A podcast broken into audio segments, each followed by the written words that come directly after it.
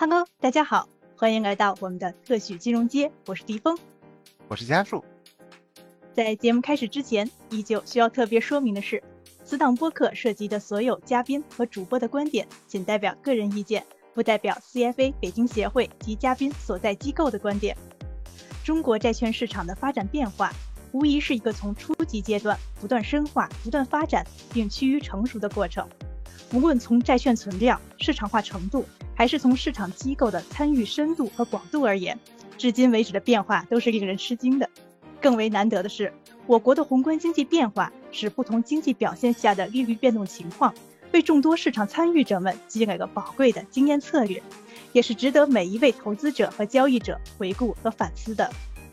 本期节目，我们将说一说中国固定收益市场的发展史，固定收益市场投资的分析框架。学习固定投资的渠道以及优秀的固收投资人所应该具备的品质。更重要的是，我们的嘉宾将分享他们驰骋风云变幻的固收市场多年所积累的宝贵经验，精彩纷呈，绝对不容错过哦！而且恰逢喜迎 CFA 北京协会成立十周年之际，我们将在小宇宙和喜马拉雅本期节目下方的评论区。一共抽出五名幸运听众，送上二零二三年 CFA 北京协会荣誉出品的成立十周年纪念版台历一个，台历制作的十分精美，非常值得收藏。快到评论区多多互动交流哦！卯门生子气，玉兔迎春光，虎去威犹在，兔来运更昌。特许金融街提前祝大家兔年吉祥，万事如意。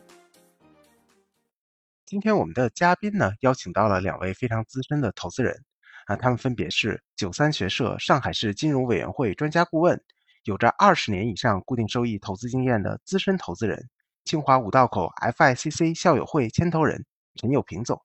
还有一位是我们的老朋友 CFA 北京协会的理事长，啊，他也是泰康资产量化首席投资官，同时也是我们第八期节目漫谈量化投资的嘉宾任建畅任总，那欢迎陈总和任总。欢迎两位嘉宾。好的，那我们就首先想问一下陈总啊，因为我们这期的主题是关于固定收益市场的投资的，然后您可以介绍一下您自己是怎么和固收投资结缘的吗？首先非常感谢 CFI 这个中国的协会啊，CFI 北京协会理事长任总的邀请，我呢这个谈谈我跟固定收益怎么结缘的啊。这个这个怎么结缘呢？有的时候啊，也真是说得清楚，也说不清楚，那真是缘分。我呢是这个大概是在一九九七年啊开始接触固定市场。我查了一下，一九九七年咱们国家的这个国债的余额啊，只有三千八百。说实话，还没有这个一家机构目前的一个持仓余额多。但是这就是我们整个全国、整个国家的这个债券的这个国债的余额。我九七年主要是当时呢，我在平安保险集团，开始我是在总公司的一个金融投资部，后来呢，这个平安呢，它有一个员工持股基金公司叫新浩石啊，当时我们手里有几十个亿资金，因为这个一方面，当时这个因为这个一年期这个。这个定期存款利率啊还是比较高的，当时四点九八，五年期的十三点九八。我那个时候呢就拿了很多钱呢，就买了这个十年期的国债，那个是当时票面利率十三点九八。买了国债之后呢，我呢就是利用这个国债啊，又继续融资，融资之后呢就可以这个申购新股。当时的情况呢就是。这个保险公司的这个债券都托管在平安证券的啊，平安保险的债券都托管平安证券的，不像现在一样这个被严格的这个托管，所以呢，我当时也可以利用大概好几百亿的这个余额的这个平安保险的这个国债，当然我用不了那么多了，然后呢，我就是用这个国债也借点钱再去买国债，这个形成当初的这个最初的一个套利的模型了。当时呢，这个新股发行也比较多，同时我也拿出一部分资金去申购新股，应该获得了不少的收益。这是这个在平安的这个第一段的结缘。呃，应该说呢，这个我在这个市场上有四段的结缘啊。第二段结缘呢，我是从深圳到了上海，这个在一家这个叫天安保险的天安保险公司啊，我在那儿总部呢管债券投资。其实真是缘分，当时呢就是其实我心理上很想管基金投资，因为基金投资跟这个债券投资最后的命运呢是有时候是两条道，但是呢公司还是让我管这个债券投资。那一年的这个大概是在零三年到零五年这段时间，呃，前期呢是熊市，零五年是二零零五年是大牛市，所以呢我是完整的经历了一轮的这个大熊市和一轮的大牛市啊。第三次机会应该说是二零零八年，就是在金融国际金融危机期间呢，我这个调到这个呃一家人寿保险公司，现在叫农银人寿保险公司的这个债券投资。第四阶段呢，就现在在目前的东家，在这个北京农农商银行做了这个五年呃多的这个债券投资啊，总共加起来呢，断断续续的这个全部加起来时间大概在二十年以上。我多补充两句吧，这个固定收益领域啊，其实呃我的理解是呃非常重要的。我自己本人呢。也从事过一段时间固定收益投资啊，那个基本上是在我呃刚刚加入泰康之后一年多的时间里，做过一段时间固定收益投经理啊，也做过研究员啊，就是时间也也也比较匆忙嘛，也比较短，呃，但是呢，的确下过场，也做过事儿啊，也深刻的呃去领会过市场波动的一些呃这个变化。呃，我自己是觉得我是固定收益领域的这个半个老兵啊，因为的确后来有点转行的呃这样一个一个概念吧。但是呢，呃，那段从业经历还是给我留下特别特别深刻的印象啊。我觉得就是整个中国的呃资本市场，呃，这个应该说呢，就是呃权益市场好像感觉大家认为就是非常热闹啊，这个因为散户可以投嘛。呃，大家看的很多，呃，但是固定收益市场呢，其实是非常重要的啊。但是呢，因为散户不能投，很多时候呃就没有那么多报道，呃，因此的话，就说好像感觉在在幕后，但实际上固定收益市场这个发展变化特别大。呃，我是呃这跟呃那个陈总接触了一段时间以后，我自己有深刻的体会，我觉得呃中国呃逐渐逐渐市场的发展。呃，培育起了一批那个固定收益的投资人，啊，而固定收益的投资呢，呃，又是我们非常多机构投资的一个基础。呃，比如说像我我所在的保险公司和陈总曾曾经呃这个服服务过的那个保险公司，我们的固定收益投资其实是呃整个公司我我叫做安身立命的那个基础啊，因为那个每年都要有一些收益嘛。如果没有这块投资的话，就就很难交代了啊。因此的话，就说我是觉得这块领域是非常呃专业，也非常激动人心的，呃，是可以出很多大师的啊。大家如果关注的话啊，可以去细心体会。那今天那个也很高兴，我是请到了呃陈总来做我们的嘉宾啊，能够分享一下那个那个早年的岁月到呃整个的一个过程。整个市场发展和策略发展过程中的一些呃具体的情况。好的，感谢两位嘉宾啊。其实我能够从二位的身上看到这种多年以来面对市场的波动、情绪的起伏，只有通过长时间的市场积累和积淀，才能够体现出的这种类似于泰山崩于前而色不变的淡定，还有谈笑间强兀灰飞烟灭的从容的。其实这也是我一直以来都希望能够向行业。前辈们学习，也说不定在将来的某一天能够达到的一种境界哈。那正如英国首相丘吉尔所说的：“回顾愈深，思之愈远。”我们就先来回顾一波哈。想请问陈总，在您的固收投资的经历当中，给您留下印象最深刻的一次信用事件是什么呢？信用事件呢还是挺多的，但是呢，我我还是讲讲，就是在我们近在眼前的一次信用事件吧。就是在二零二零年这个二月份的这个开始发生的这个永煤事件啊，大家知道这个永煤集团呢是河南省的一家煤炭企业，它在这个二零二零年二月份发行了这个二零永煤 SCP 零零三啊第三期的，就是一个短融，发行的这个总金额呢只有十个亿啊，利率是四点三九，期限两百七十天。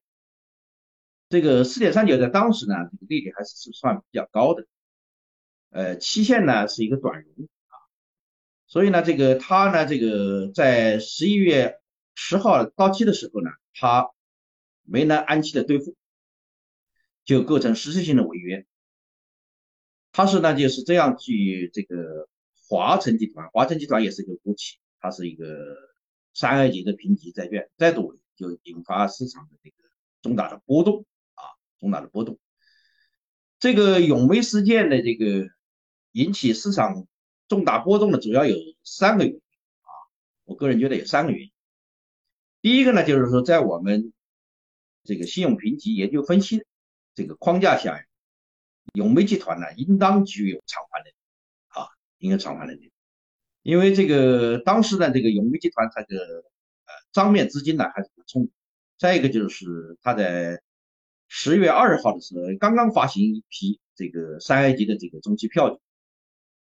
它是有偿还能力，这是第一个方面。第二个方面呢，就是永煤事件，永煤集团如果违约，它就打破了国企信用债刚兑的信仰啊，刚兑的信仰。那么这样对整个所有的国有企业的这个发行的信用债就会有。实质性的打击。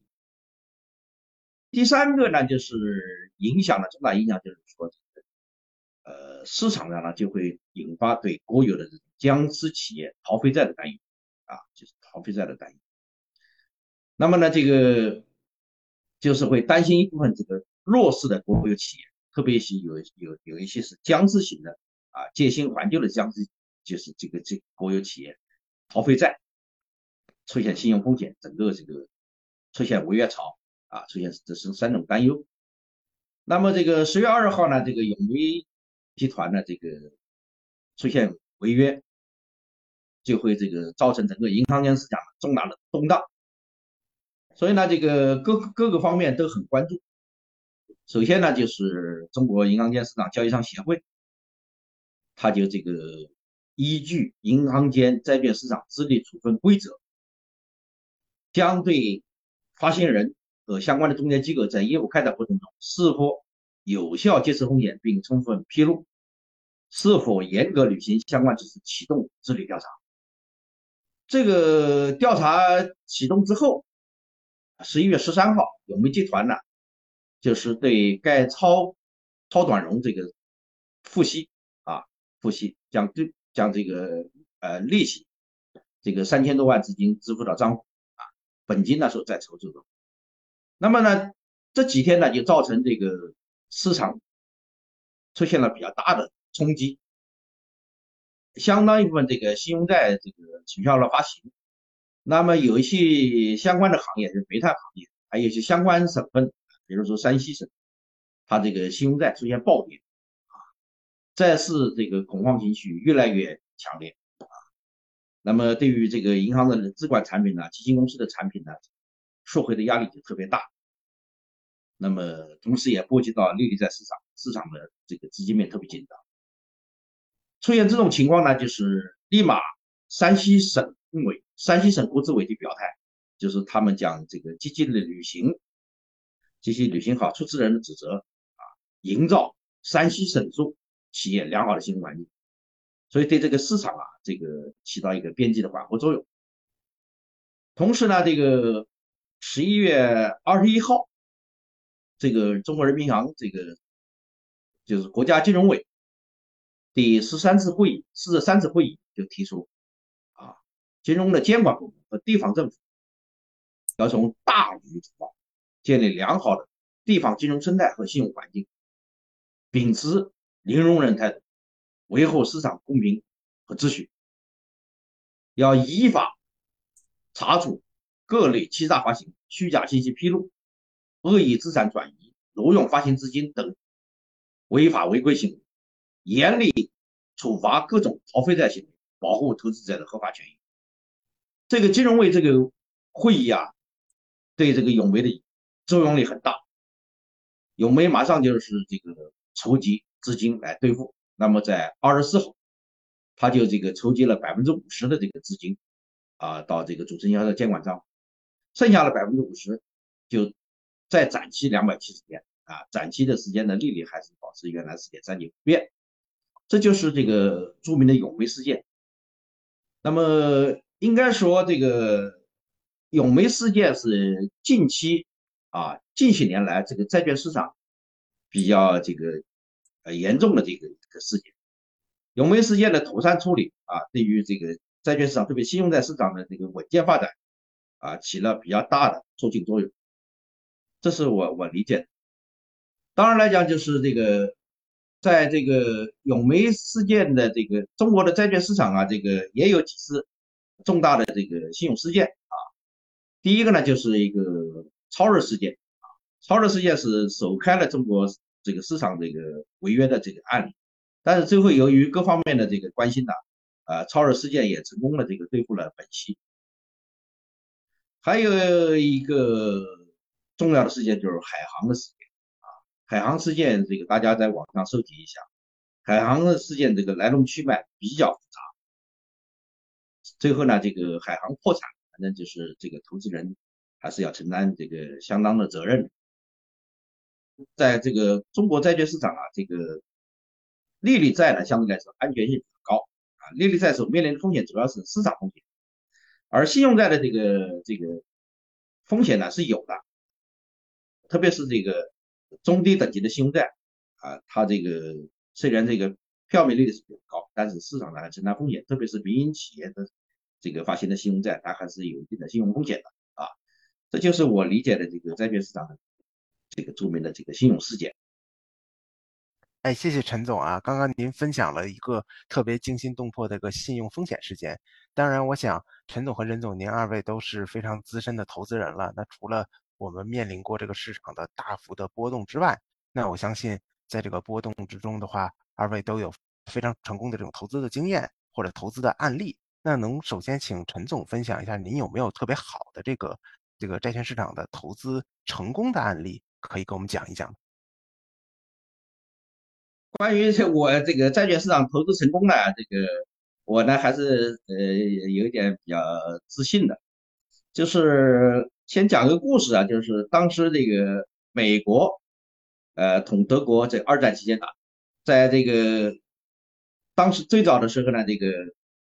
美国这个很多这个军舰啊就被德国击沉了啊，然后急需舰长，然后美国呢就从这个太平洋战场上调了一批这个新的这个就是没有那么高级别的这些人。这些人在跟日本的战斗中，这个基本上都是幸运的，他们基本上没给击沉过，然后呢就调到这个调到这个大西洋，马上就扭转了这个这个不利的局面。实际上债券市场呢，有的人呢是有有幸运的，有的人就是不幸，有的人呢就是长长期这个面对的呢就是这个都是债券的熊市，或者他经历的时候就债券市场，有的人呢经常遇到是债券市场牛市。比如说这个，我我我觉得这个我我们债券市场呢，这个有几个人，一个是我觉得这个我们这个泰康资产的这个董事长段国胜，我觉得这个人他是啊债券市场的常胜将军，这是。还有一个呢，就是现在的一个叫庞洋基金啊，那个杨爱兵这个人也是一个债券市场的幸运的人物。坦率讲呢，我也是债券市场幸运，就是债券市场这个。债券投资啊，并不是说你想干，你就会得到这个机会，因为这个债券投资所用的资金是机构，而机构对这个投资的这个重要性、安全性啊，他是抱有很大的责任的，他要他要有人为他负责，所以他选人的时候也很不一定是你有这个能力他就选到，或者说你你有这个能力，你一定能做得好。我呢就是幸运幸运的地方，就是有的时候呢，熊市的时候他就不给你这个机会做，但是碰到牛市的时候，他就给你这机会做啊。比如说我当时这个去上海的时候，当时我去的时候呢，跟人家谈的条件就是，所有的投资都归我做，这样我才去的，因为我离开平安嘛，我到了上海，工资奖工资奖金很少，我唯一的要求就是自己能身体力行。哦，到那一去，呃，那个单位在在这个分工安排发生了一些变化，啊，他就不让我做做投资。我在那儿做了搞差不多搞了两年的研究，而这两年呢也是债券市场熊市。说真话，熊市的时候也是很难。在我那篇文章写，我熊市的时候呢，就是什么都不干。熊市的时候最怕你在加，你加杠杆去干，那是错上加错。后来呢，这个到了二零零四年底吧，呃，也是债券市场这个熊市差不多到了极限极限的时候。我记得那个时候大概十年期的国债的收益率曾经到过五点三五，公司扛不住了，因为这个这个几几年的这个债券投资啊，这个再加上这个前任他不是很懂，还熊市加了杠杆，这样公司承担很大的这个浮动亏损。最后这个公司说：“小陈啊，观察了两年，发现你你你对市场判断还是蛮准的嘛，啊。”然后说你来试试看，我就来了。我我干的时候呢，十年期国债呢是收益率是五点二五，啊，那是历史历史上这个比较高的点。我呢这个在在这个平安保险集团的时候也曾经做股票，我拿出了做股票的这个这个买入的方式去买债券，因为我我经过了两年的研究，我觉得这个点就是债券市场的收益率最高点。所以我在在二零零四年年底，我就把公司能动用的所有的钱，还有这个我认为的一个持仓结构不合理的一些短期债券啊，我全部把它卖掉，换成长期债券。然后在二零零五年享受了一年的大牛市，我历年的这个债券投资，呃，没放杠杆，我都做到百分之十六的十七的收益率啊，应该说是人生比较成功的。是非常大的机会。当然来讲，这个我也是很羡慕这个有些机构啊。我在讲课的时候，我会举一个案例，就是一家这个著名的这个人寿保险公司，它的这个成功的抓住2008年的这个国际金融市场、国际金融危机的机会，成功的使公司翻身，这也是一个非常好的案例。总之来讲，我觉得这个后面的，包括这个2018年。到现在为止的四年十个月的大牛市，我也是在这个市场上，呃，我觉得也是对我来讲幸运，也是记忆很深的。那么在这种市场上，我能够呃披荆斩棘啊，坚持这个牛市做多的牛市，我觉得这个也是我的幸运之处。那么呢，这个在这个这几年的这个债券市场呢，我也沉浸于这个对债券市场进行很深入的分析啊，很深入分析。那么在二零一六年年底的时候，下半年的时候，就提出了这个啊，央行要咱们去杠杆了啊，这个时候要注意债券投资风险了。这个我就提出了一个债券投资防风险为上策啊。那么到经过二零一七年啊一这个年底一年多的调整我觉得呢，当时这个十年期的国债收益率到了三点九几了啊，十年期的国开债到了五点一五左右啊。我提出来这个时候呢，就是去杠杆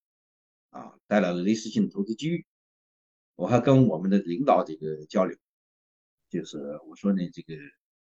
如果这个我自己能在银行间市场买到债，我愿我愿意把自己家里一套房子几百万这个卖掉，那至少在五百万以上，换成五十年期的国开债。当时这个五十年期国开债收益率啊是五点四。如果我的房子值一千万，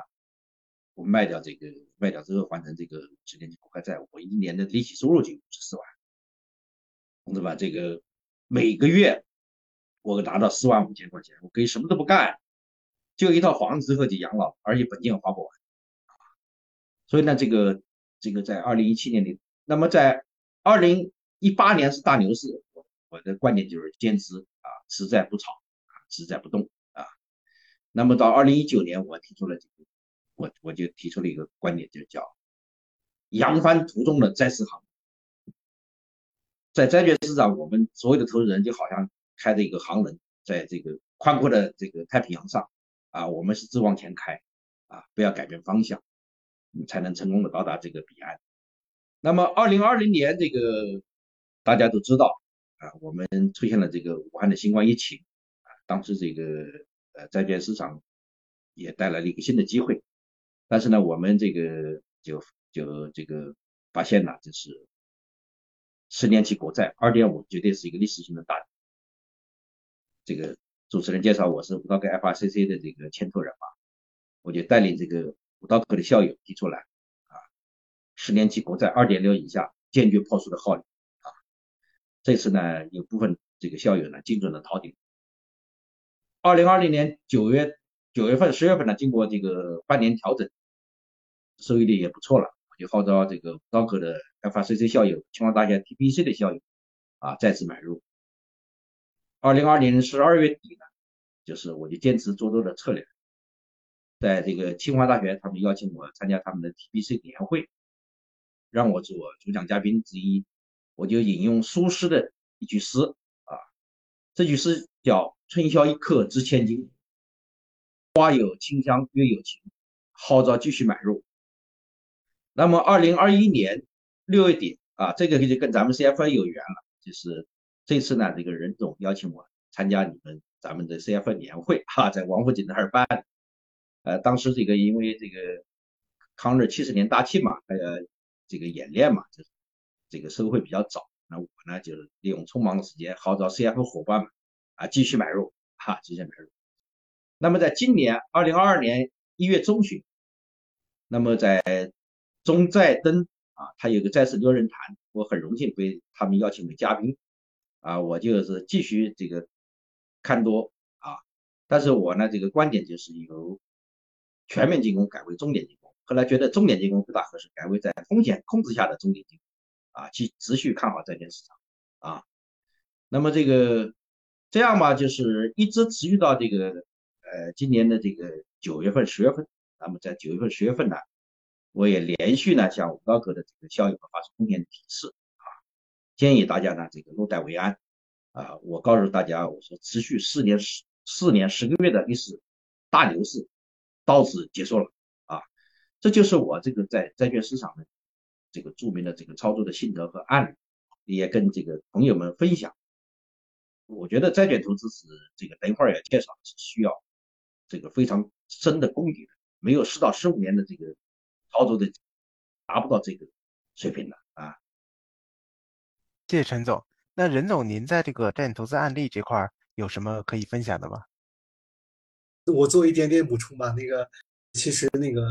固收呃领域那个陈总的分享非常精彩。我我呢是想说呢，就是说我大概有限的从业经历里边，呃，我有一点点感受，嗯，是说呢，就是我印象中啊，呃，固定收益投资呢，过去历史上，呃，曾经是很多机构拿票息的呃重要方式啊。我看呃很多那个呃这个大家们他们在回忆过去，呃，特别是海外历史上。这些机构做固定收益的时候，很多人会说呢，呃，没关系，我就那把那个票息减下来哈，那个定期去，呃，拿到票息就就就就很好了。那时候固定收益的票息很高啊。但是后来呢，我后来发现呢，就我从业以后，呃，开始有一些呃特别牛的这个大家啊，大家开始做嗯所谓的呃 capital gain capital loss 啊，就是说或者说是把这些东西综合在一起。呃，叫做 total return strategy 啊，就是说呢，总收益策略。也就是说呢，你投资呃固定收益市场的时候，你不仅要看呃你拿到的收益水平，还要看说呢，你到底在这个过程中间能不能拿到这个呃这个资本回利利得啊？呃，就是这样的话，就整个的分析框架会变得非常复杂的，同时需要关注政策呀、宏观各方面的一个一个一个情况。对，所以说我我自己也是觉得，呃，这个东西那个给我开了很大的这个视野哈。我觉得还是，呃呃，现在呢，整个市场的变化里边，呃，我自己认为的话，就有些机构其实他们是有条件的，因为可以，呃，资产规模比较大，同时的话也不用呃特别的倒，呃，因此的话就可以就是有一部分资产是拿来用作那个 hold to maturity 的啊，也就是说我呃拿着。一直呃拿到这个到期啊，然后呢就就是从那个呃票息里面去获取收益。当然，呃，这个 hold maturity 呃也是需要你去做非常呃非常好的呃择时，呃，因为你如果拿的一个呃非常低的票息呢，hold maturity，那其实你是很亏的。啊，那个整个市场过程中间的话，你基本上锁定了亏损啊，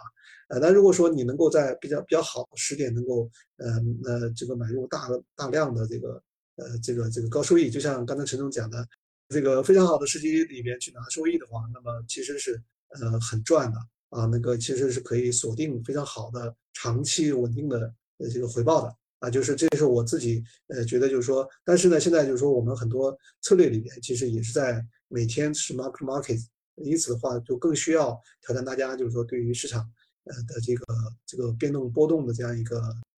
这样一个掌握啊，就说实话实说哈，当时我自己在做这个呃投资账户的时候，我当时拿的是一个投链账户，跟呃跟陈总那个大规模的那个长长周期的那个变动的这个差差得很远啊，就是我们是需要在那个那一段时间内，比如说三到五年内给客户一个呃比较。确定的偏固定收益呃偏绝对收益的这样一个回报，同时呢还会拿一些那个呃呃呃这个权益来做仓位配置啊，在这样一个策略里边呢，嗯就会需要呃更多的呃这个一些呃测算和一些配合啊，就说这样的话，我我我还是认为就是这样的一些策略，其实也是呃现在很多机构在做理财啊，在做呃这个这个策略的时候的一些重要的一些。呃，方式吧，啊，比如说做固收加呀，这个呃，大大家是可以用这种方式来做的啊。这里边的话，会需要对波动率，会需要对固定收益和权益市场之间的关系啊，各种品种之间的关系，呃，做很好的把握啊。就是这样的话，会形成一个呃更复杂的、更有效的。呃，能够在市场上，呃，这个能够嗯立身的这样一些策略啊，就是我我就嗯补充这么一点一点小观点，那个对，跟跟陈总那个大开大合的策略相比呢，就是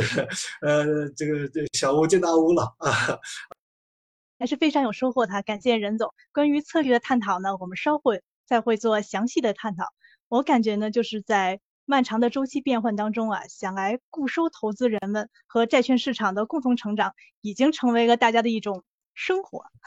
就是可以想象哈，看到数以千计个交易日当中，这个利率的起起伏伏啊，还有各种思想逻辑的闪现，这些都无不会让人感到一种心潮澎湃的感觉。也许每一个交易日所发生的这些故事，当我们在某一天突然回顾它的时候，发现其实这些故事都已经铭记在了我们的心里。那要说我们中国的固定收益市场哈，一直都在发生着日新月异的变化。那作为投资人，我们自然也不能固步自封了，而是要紧紧的跟随着这个市场的脉搏了。想首先请陈总您能简单的为我们大家梳理一下中国固定收益市场的发展历程吗？都经历了哪些阶段，而分别都有哪些特点呢？陈总，呃，应该说啊，我是经历了这个中国债券市场从初始。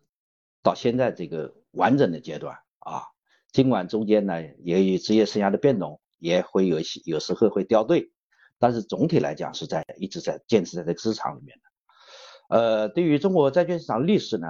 做了一些研究啊，做了一些研究。我觉得呢，首先这个咱们国家的债券市场的发展呢，啊，当初的这个初衷呢，主要是债务的需求啊，以及市场化改革的要求。我们这个改革开放以后啊，各个方面啊都希望通过啊国内的改革啊和对外的开放，建立这个社会主义的市场经济体系啊。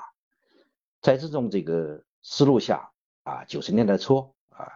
这个他这个首先建立股票市场，那么就成立了分别成立的这个上海证券交易所和深圳证券交易所两个交易所。这两个交易所除了股票之外啊，也是有债券的。在这个一九九七年啊，这个咱们国家这个为了发展债券市场啊，由中国人民银行牵头啊，也成立了这个银行间市场。他把这个交易市场放在上海啊，就是中国这个全国银行间市场叫这个全国就是中国外汇交易中心，现在也简称交易中心啊。那么债券市场对于我们国家呢还是非常重要的啊，它主要是这个打破了这个中国啊几十年来。以银行业啊为主体的这个呃直接呃间接融资这个局面啊，它这个要为发行主体啊发行的企业啊提供更加友好的、更加公平的啊也更有效率的发行环境啊，同时呢，这个债券市场也能够呢这个有效的啊约束啊发行主体的行为。刚才我们提出的这个什么超日事件呐、永煤事件呐，啊，啊都是能做到的。那么这样给市场建立信誉和信用，形成这个债券市场良好的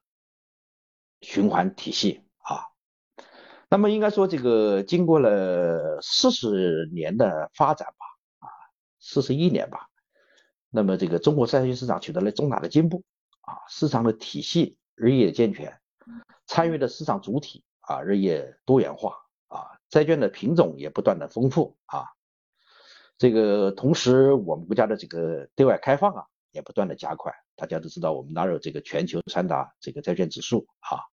市场规模呢目前这个也不断的扩大，现在这个呃债券市场规模超过一百四十万亿，简单说超过二十万亿美金啊。但是呢，我们国家的这个债券市场发展呢也不是一蹴而就啊。中间也经历了波波澜起伏啊，也经历了风风雨雨。首先，我谈谈的这个中国债券市场的这个呃历史沿革。它呢，这个中国债券市场分为这个三段时期，一段是创立期，一段是探索期，一段是发展期啊。那么应该说，这个从一九八一年开始到一九九六年这段时间呢是创立期。当时的这个社会背景就是经济体制。和这个金融体制都要改革。当时呢，这个财财税财政体制财税体制也进行改革。改革呢，这个是要把这个呃这个财权呢向地方和企业分权，这样就造成这个中央的财政收入啊急剧的下降，出现了大量的这个资金缺口。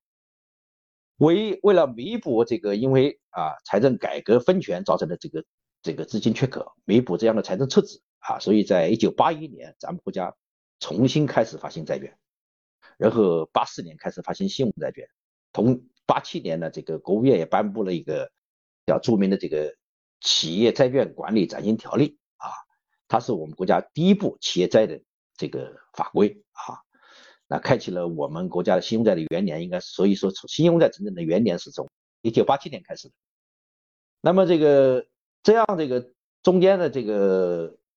国债市场呢，这个当时是一个都是分散的、零散的市场，没有集中统一的，也出现了像这个私下的交易，还有那个就是有一个著名的人，就是杨百万呢，啊，他这个到跑到乡下去收集债券，然后一百块钱卖给银行，呃，赚了很多钱。这样呢就是经过这个国债的这个，当时主要是摊派啊，后来也发展成包销啊。啊，又发展成这个这个叫拍卖啊，呃，就是这个一级一级自营商制度啊，还有这个招标招投标方式啊，逐渐奠定了我们现在的这个呃这个原型。所以呢，从一九八一年到一九九六年，这个是第一段时期啊。这一段时期呢，这个债券市场呢，为我们国家弥补财政赤字发挥了积极的作用。应该说，在一九九七年，中央财政有五分之三的支出。啊，是由国债这个来维持的。那么目前我们国家现在这个财政赤字率只有百分之二点八，这个所以是比当时的这五分之三要低了很多啊。就是我会也我等一会儿也会讲到，明年肯定是啊，从理论上来讲，应该是这个国债大量发行的一年啊。那么第二个阶段探索期是比较短，就主要从一九九七年到二零零四年这个时间呢，主要是这个啊九七年这个银行间市场。这个建立运行，它就形成这个场外市场和场内市场这个并存的局面。呃，当时呢还是以交易所市场为主。我那段时间这个在上海那家保险公司呢，主要还是以交易所市场。我曾经有一段时间的这个交易的这个债券，就是我建仓的时候债券，每天占这个上海这个证券交易所债券成交量的三分之一，所以金额还是比较大的。那么当然这阶段呢就是。呃，企业债的发行呢，主要是国家发改委批的，啊，但是发改委呢审核比较严格，给企业债的这个额度，这个比较少，也特别严格，所以这段时间这个交易所市场的这个信用债的规模还是比较小的，比较小的。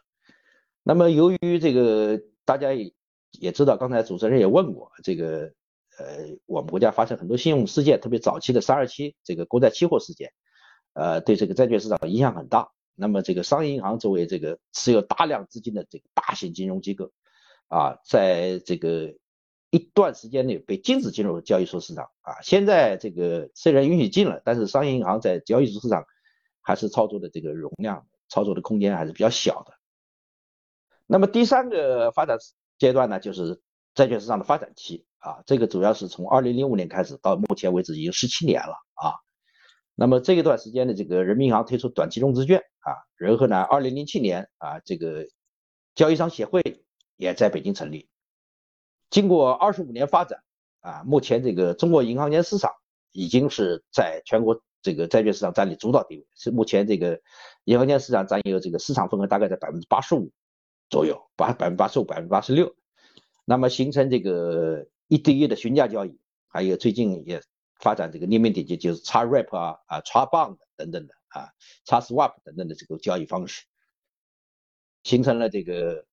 市场这个多个板块有层次的这个体系。那么这个市场的这个债券的规模也不断的扩大。同时这个在这个期间呢，沪深交易所，在债券市场也发挥了重大的作用，特别是对于公司债啊这个企业债的发行也起了很大的作用。那么是我们国家这个目前债券市场这个总额达到一百四十万亿以上，形成这个全球第二大债券市场的规模。这是这个这个呃我们国家债券发展的历史。但是呢，这个目前情况下呢，实际上债券市场这个发挥的作用是不够啊，不够的。特别是一八年以来，这个就是非国有企业啊，这个信用债的这个融资大幅度萎缩，特别是民营企民营企业的这个债券融资啊。几乎处于停顿，这个几乎处于停顿的这个阶段。这与这个一八年以来这个融资政策的收紧啊，房地产企业停止债券融资，还有民营企业债券的暴利，导致市场风险这个偏好的变化也是有关系的啊，也是有关系的。目前这个我们企业实际上发的这个信用债占全市场规模不到百分之二十五，不到四分之一，应该说没有有效的发挥债券市场的作用。啊，需要我们国家债券市场进一步在这个，就是非金融企业的这个债券发行进一步发挥它应有的效益。这个是我简单谈一谈这个债券市场的历史，供啊各位听众参考。不足之处也请大家多研究多指正。我觉得中国债券市场，刚才陈总讲的其实是非常呃高屋建瓴，也非常全的这样一个呃这样一个这样一个过程哈。呃，我呢，其中参与了一小段，呃，就是呃，二零一二年那个保险呃监管机构发布了一个保险基资金可以参与呃基础设施在线计划的这样一个这样一个投资哈，呃，当时呢刚刚开始，那么这块呢，呃，我我是这么理解哈，就说以前呢我们能够交易品种基本上是市场交易的，呃，而那个呃这个保险资金呢，其实是一个特别大的一个资金主体。它通过购买市场债券呢，有时候会发生，呃，就是可能呃这个供应不足啊，或者说这个无法呃拿到这个足够的债券啊，这样一些这样一个情况啊，呃，当时呢，我记得就是说保保监会呢就此呢大概呃提供了一个提供了一个渠道，就是说呢，我们可以给呃这个符合国家政策要求的基础设施项目大的主体去直接。就是谈一个这个交易方式啊，那相当于说我们资金把资金提供给对方啊，那么这个呃就是我估计可能是呃历史上的那个有些飞镖啊，就是这样这样这样这样起来的啊，呃当时我我我记得我是参与了这样一个试点项目里边，呃那么也也参与了当时所谓京沪高铁的这样一些呃项目的那个那个进程啊，就是所以说呢我。我个人认为呢，这个其实也是中国债券市场发展中间的一个小小的缩影吧。我觉得刚才呃陈总讲的这个这个过程中间呢，我觉得就是说中国债券市场其实在品种上面一直在创新啊，也一直在推陈出新啊。那个很多品种呢，其实是呃不断不断的这个是呃创新出来的啊。那个我们过去觉得呃利率债、呃企业债好像就已经可以了啊。还有这个增持性金融债，这都是当时我们这个拿的比较多的项目。但实际上，呃，后来以后呢，很多创新的品种也都呃逐渐逐渐涌现啊，这个市场可能显得呃更加活跃啊。当然，就是说在这个呃非标里边，可能也有一个后来加强管理的一个过程啊，逐渐逐渐把它纳入到更加规范化的管理渠道里面去。啊，就是说这样的话，整个市场的这个活力和规范性，呃，在一个螺旋的发展过程中间呢，得到提升。我觉得这个过程很有意思啊。那个我相信呢，未来呢，呃，整个市场的这个活力呢，也会呃更加多的涌现啊。比如说最近好像我感觉瑞士好像是挺挺火的啊。那个呃这些项目我我自己都很感兴趣啊，觉得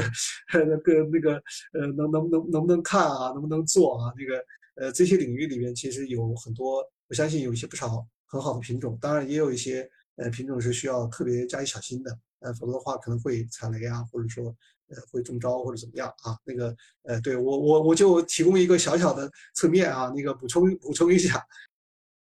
那刚刚陈总您有提到说，咱们在这个债券市场这个投资这个品种里面，其实这个机构资金还是占主要的。那可能对于研究这个品种或摸清这个品种的这个。呃，价格走向的规律的话，我们可能需要更了解这个债券市场的市场参与主体，然后以及对任何一项投资来说的这个监管也起到一个非常重要的作用。那能否请陈总您给我们介绍一下，就是中国的这个固定收益市场的这个市场的参与主体有哪些，然后它的监管又是怎么样？我觉得这个中国债券市场啊，目前。应该说，基本上形成了比较成熟的、完整的这个债券的这个监管体系。这个前几年也有人说这个九龙治水，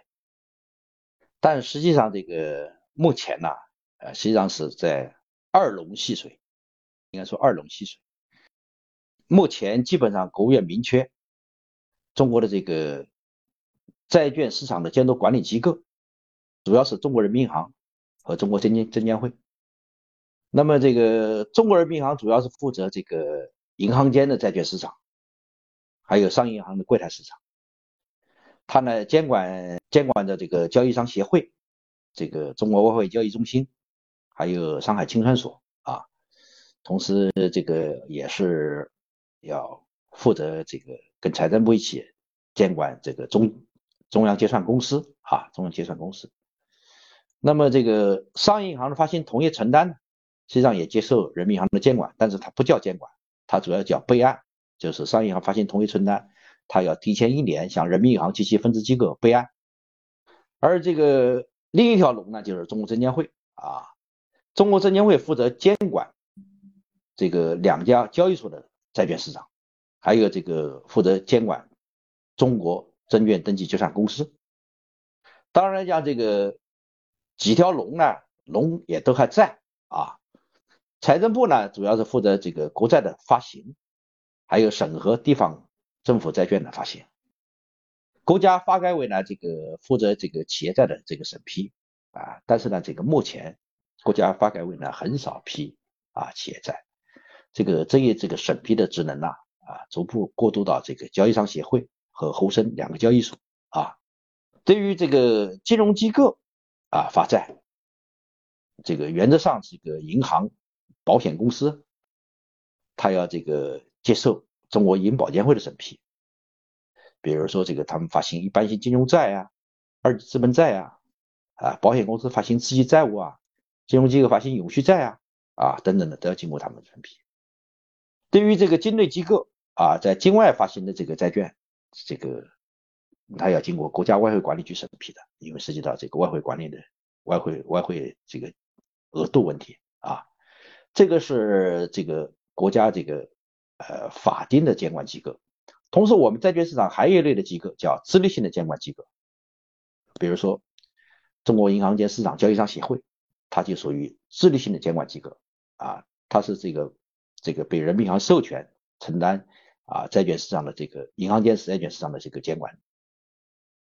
这个市场呢还有一种就是叫承担部分自律性监管的机构。啊，承担部分自律性监管的机构，这个主要是呢有这个中国外汇交易中心、沪深交易所，还有中国金融期货交易所等等机构。当然，像其他的一些这个自律性监管机构，或多或少的也有一些，但是呢，这个不是很突出啊。比如说中国银行业协会啊，中国保险资产管理协会啊，中国证券业协会啊，中国基金业协会等等的，他们就是承担着少量的不同程度的自律监管的职能。这个是呃我所理解的这个中国债券市场的监管体系。中国债券市场的参与主体呢，我呢就是可以跟大简单的跟大家介绍一下。我觉得这个参与主体呢，包括提供仓场所的这个债券交易机构，还有提供清算登记托管的这种机构，这是这个国家层面的。还有呢，就是就是债券市场它要有发行人和投资人和中间机构等等的。那么这个债券交易的场所，目前我们国家呢，这个银行间是在中国外汇交易中心啊，现在又简称交易中心，还有这个沪深证券交易所。那么将来北京证券交易所能不能也承担起这个中国这个债券市场的这个发行和交易，也是有可能的。呃，清算登记机构呢，现在是呃有两家。一个是负责银行间市场这个登记清算的，这个是中央结算公司；那么负责交易所登记结算的是中国证券登记啊结算有限责任公司。那么这个债券市场呢，肯定是它有发行人，发行人呢，我觉得有这么几类啊，一个是中央政府和地方政府，还有就是政府支持机构啊，比如说中央汇金呐、铁路总公司啊等等，它是政府支持机构。第二类就是我觉得中央银行啊，比如说中央银行发行的这个中央央票，还有这个政策性银行，三大政策性银行发行的这个政策性金融债，我们这个商业性金融机构，商业银行啊、保险公司啊、证券公司等等的，它发行的这个金融债。那么最后一类呢，就是发行人呢，就是主要是我们的企业了啊，非金融企业，这个它是。呃，发行人，我们还有投资人，一人有发行机构投资。我简单的归类呢，大概有十类的十类投资机构啊，主要是我们这个商业银行和政策性银行啊，政策性银行它也投资的啊。那么商业银行理财公司和理商业银行理财，保险公司还有保险的资管公司，券商自营和券商资管，信托公司，这个公募基金、私募基金。期货公司、这个社保基金还有企业年金，最后一类呢就是这个境外投资机构。现在境外投资机构也占我们国家的这个债券市场的比例，前一段时间最高达到了百分之四持有的啊，其中这个国债持有的比例达到了余额的百分之十左右。债券市场的主要的参与主体还包括一些中介机构，大家也都知道啊。我也不一定这个全部给大家介绍了，我觉得就比如说主承销商啊、会计师事务所啊、啊律师事务所啊，还有这个债券的评级机构啊等等的啊。另外，大家这个平时做债券业务的也涉及到，比如说我们还有做市商啊，尝试做市商。另外还有我们国家还有呃五到六家货币经纪公司啊，它也是这个债券市场的中介机构。啊，最后一类的这个参与主体呢，主要是。结算和托管代理人，这就是受银行间市场投资交易的参与者委托，并为其办理债券结算、托管等业务的金融机构啊。因为有些机构它是不能直接进入银行间市场的，所以这个他要通过这个结算和托管代理人来进入银行间市场。交易所市场实际上它是也有一定的这个呃，对于个人投资者也是有一定的要求的啊，要求也是比也是比较高的。这就是我给大家介绍的这个呃市场参与主体。感谢陈总啊。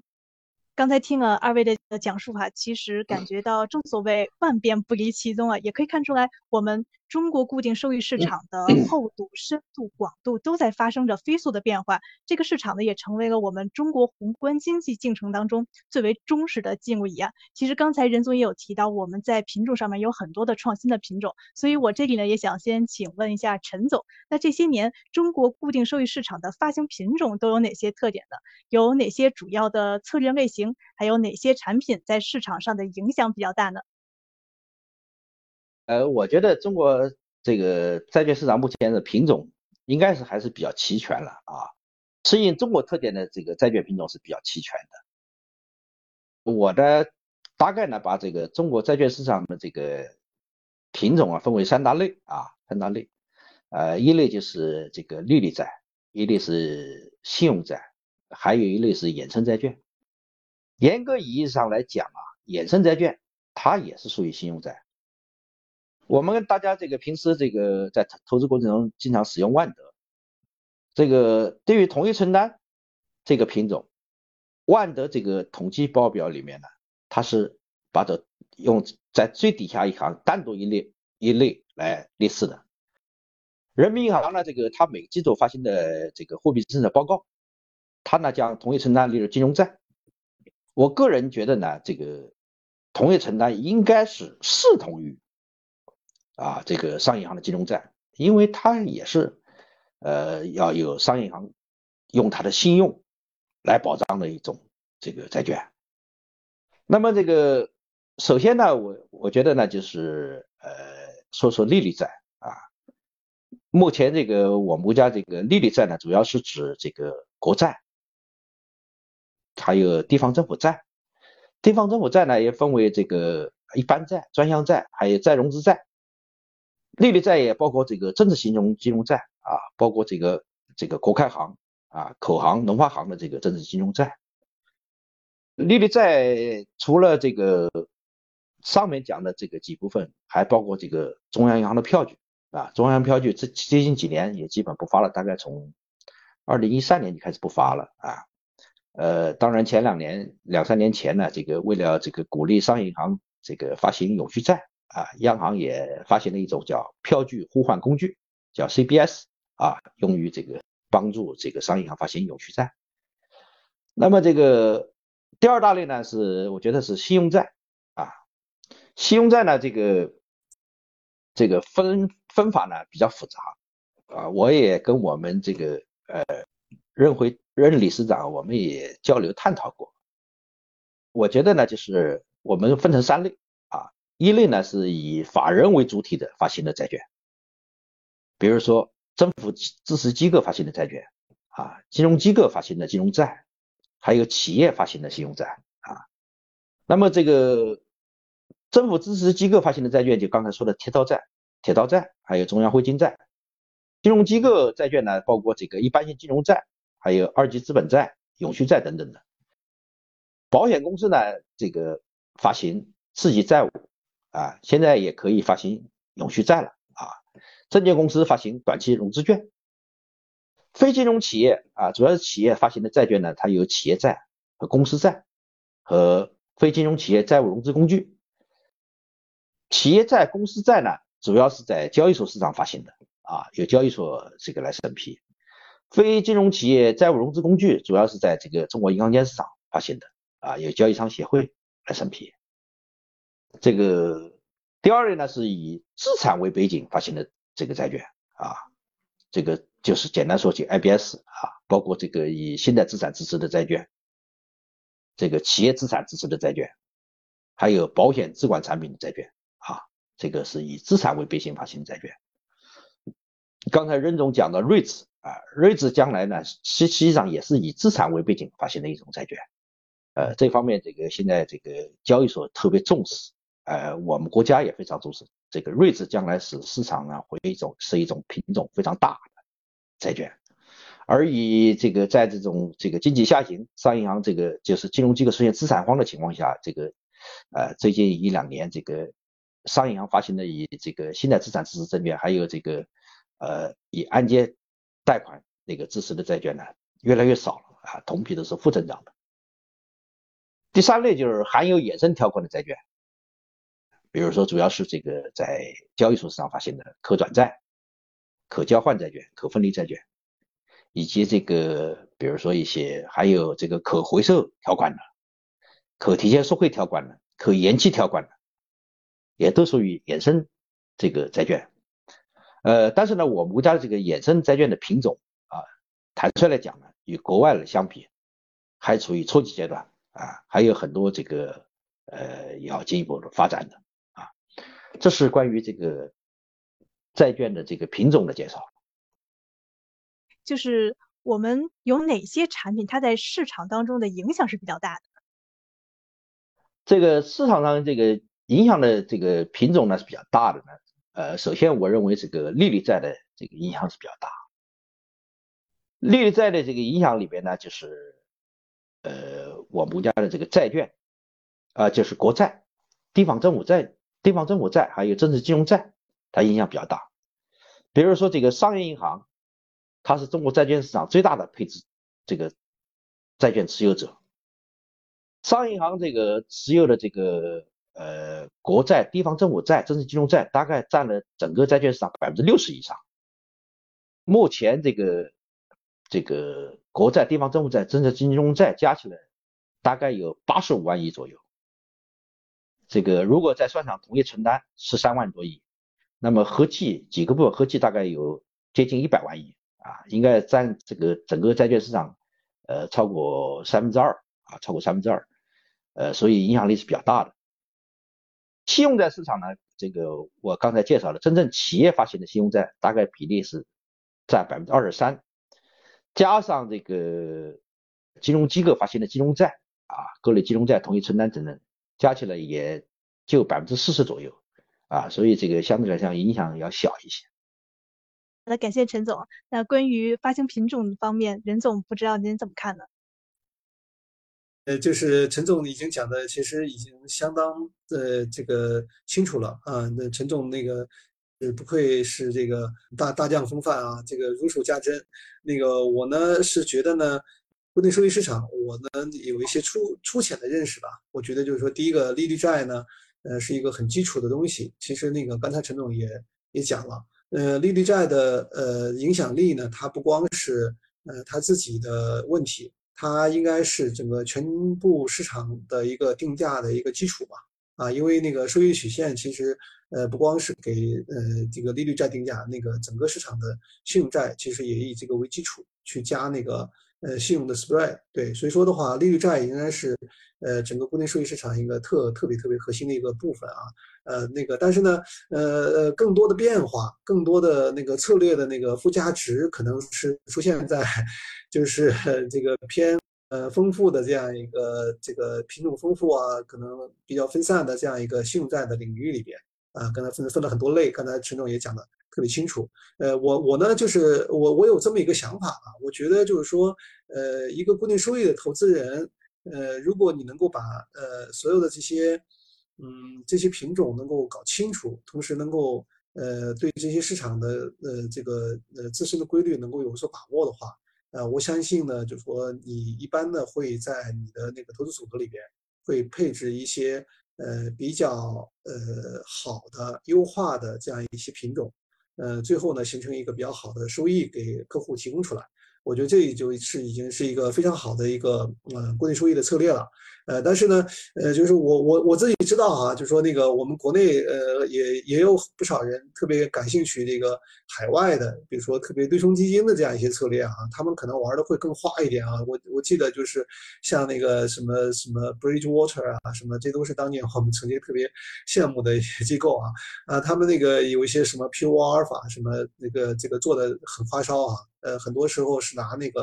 呃是拿那个衍生产品来做的。啊，加杠杆啊，呃，这个做做配置，呃，那么我我自己的观点认为呢，这一块呢可能是一个，呃，可能是一个锦上添花的东西啊，就说，呃，在中国市场，呃，我觉得，呃，给客户提供呃收益仍然是最重要的一个部分，呃，就就是刚才陈总讲的那些，呃，那些领域啊，我觉得就是说我们好好的扎扎实实的把这块做好，呃，其实就已经是很好的一个一个策略了，呃，但是那个。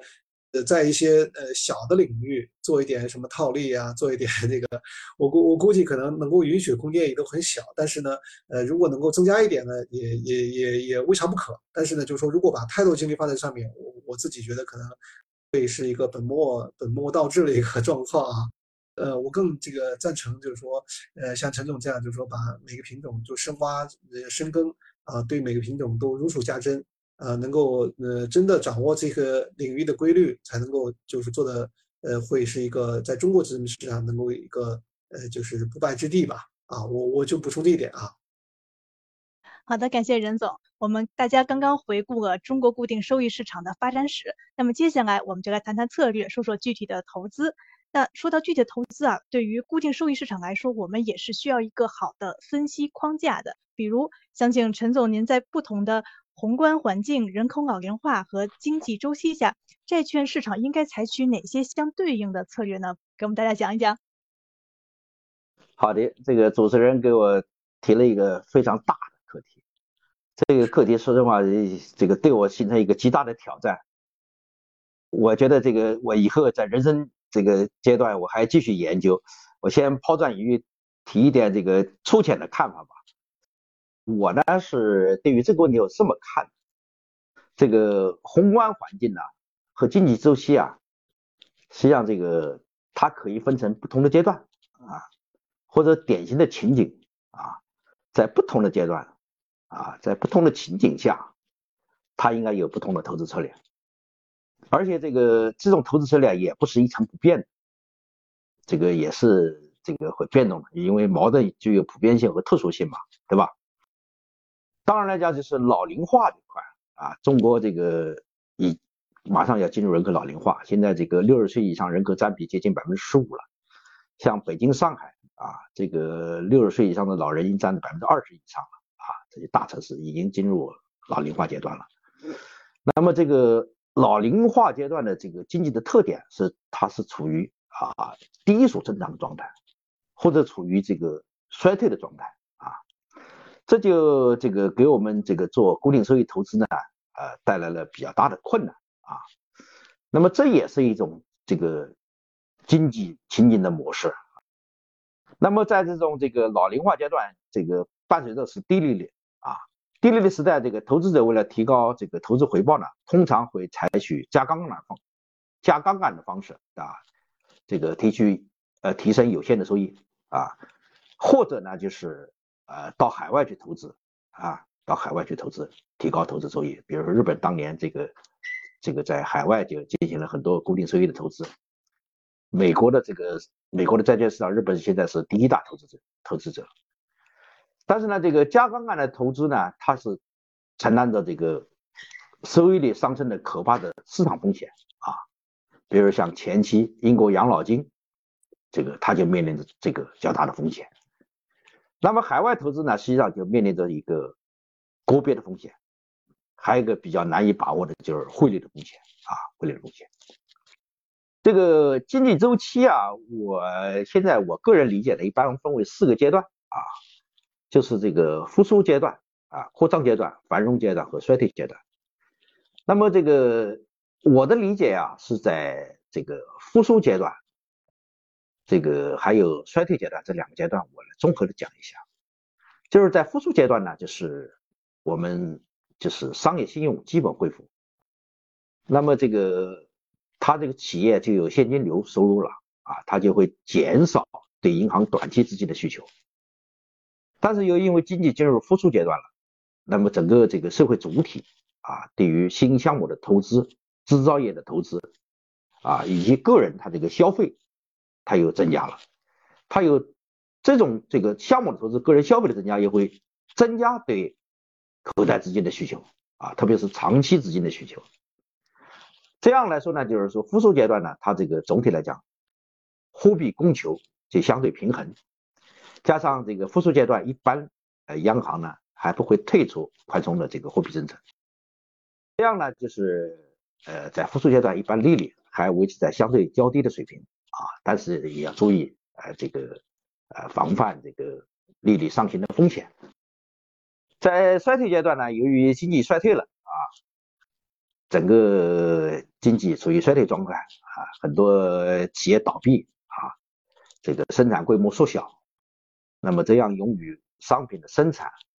和这个市场交易的货币资金就减少了，个人这个消费开支也下降了啊，大量的这个货币资金和存款就积郁在银行啊，积郁在银行。这个目前我们国家这个 M 二这个余额是十月底是两百六十一万多亿啊，其中这个储蓄存款就有一百一十五万亿。那么今年这个一到十月份，这个居民储蓄存款呢就增加了十二点七万亿。大家舍不得用钱的，把钱都存到银行。这样银行的资金就非常富裕。那么非常富裕，加上央行啊，这个实行这个这个积极的这个货币政策啊，不断的这个降准，这样呢给市场的这个利率造成下行的压力，这也是今年债券牛市延续到资金的原因。另外一方面，由于这个经济处于衰退状态呢，这个企业的利润率下降，伴随着失业率的上升和工资水平的下降，那么企业的投资意愿和个人的消费意愿处于下降阶段啊。比如说今年这个制造业投资，制造业投资只有百分之二的增长率，那么市场对货币资金的需求下降，那么在这样的供求关系下，利率会在这个时期维持在一个很低的水平啊，这是指。这个复苏阶段和衰退阶段，就是总体来讲，利率会维持在一个较低的水平。呃，在扩张阶段呢，就不好说了，有的时候可能会这个高一点，也会低一点。但是就是说，因为我亲身经历的，在二零零五年，二零零五年中国经济是一个非常高速发展的阶段，这个当时的这个 GDP 年增长百分之十二到十五之间，这个时候债券市场反而形成熊市了啊。所以说，我就提醒大家，就是在经济。这个扩张、自经济繁荣时期，反而是要注意市场风险啊。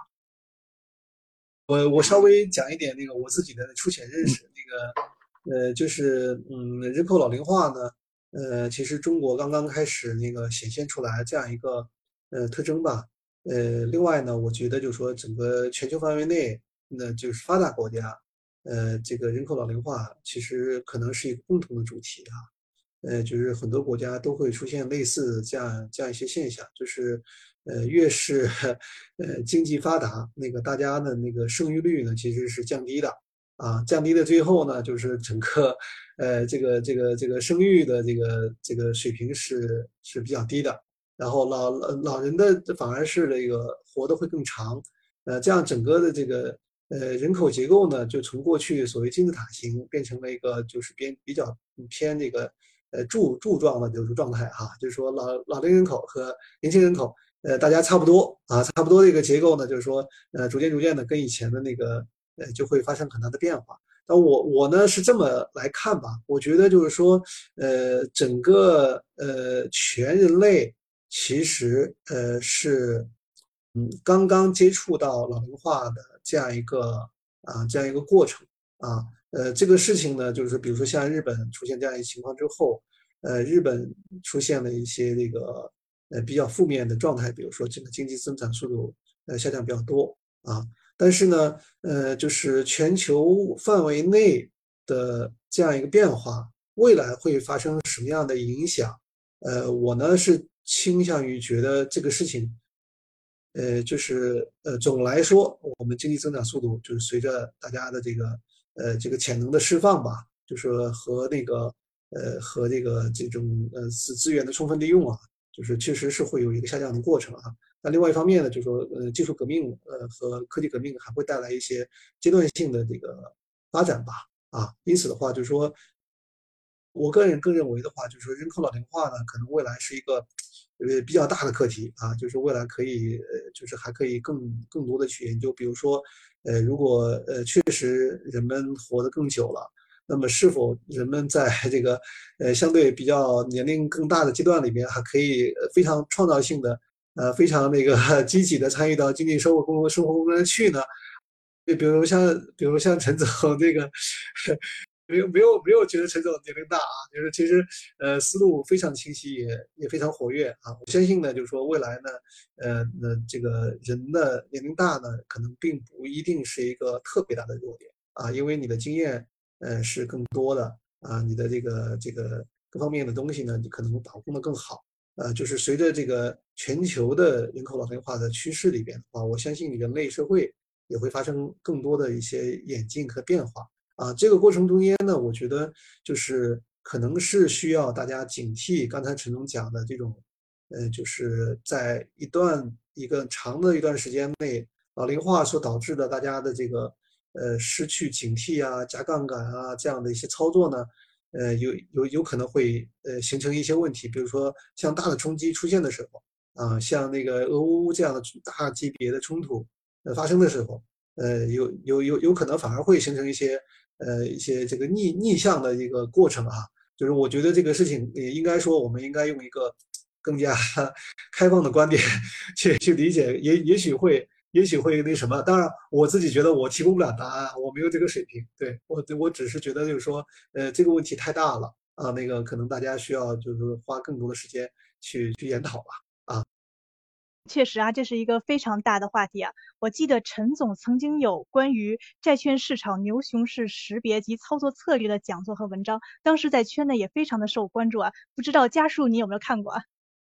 啊，对，我当然有看过了。然后那个不仅有一个文章，然后当时陈总其实还有一个演讲，都特别精彩。所以我也特别啊推荐我们对这个固定投资。特别是专业投资领域感兴趣的听众，然后可以去找来看，然后我们也会放在这一期的这个 show notes 和图文推送里面。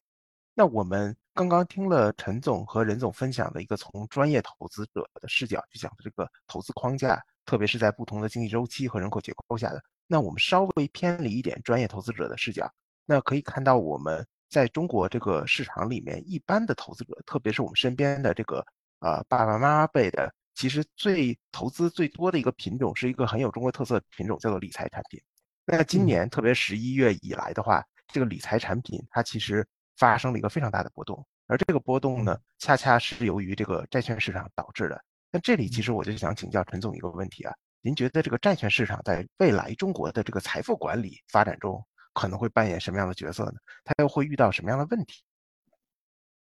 这个话题呢，对于我们这个普通老百姓来讲非常重要。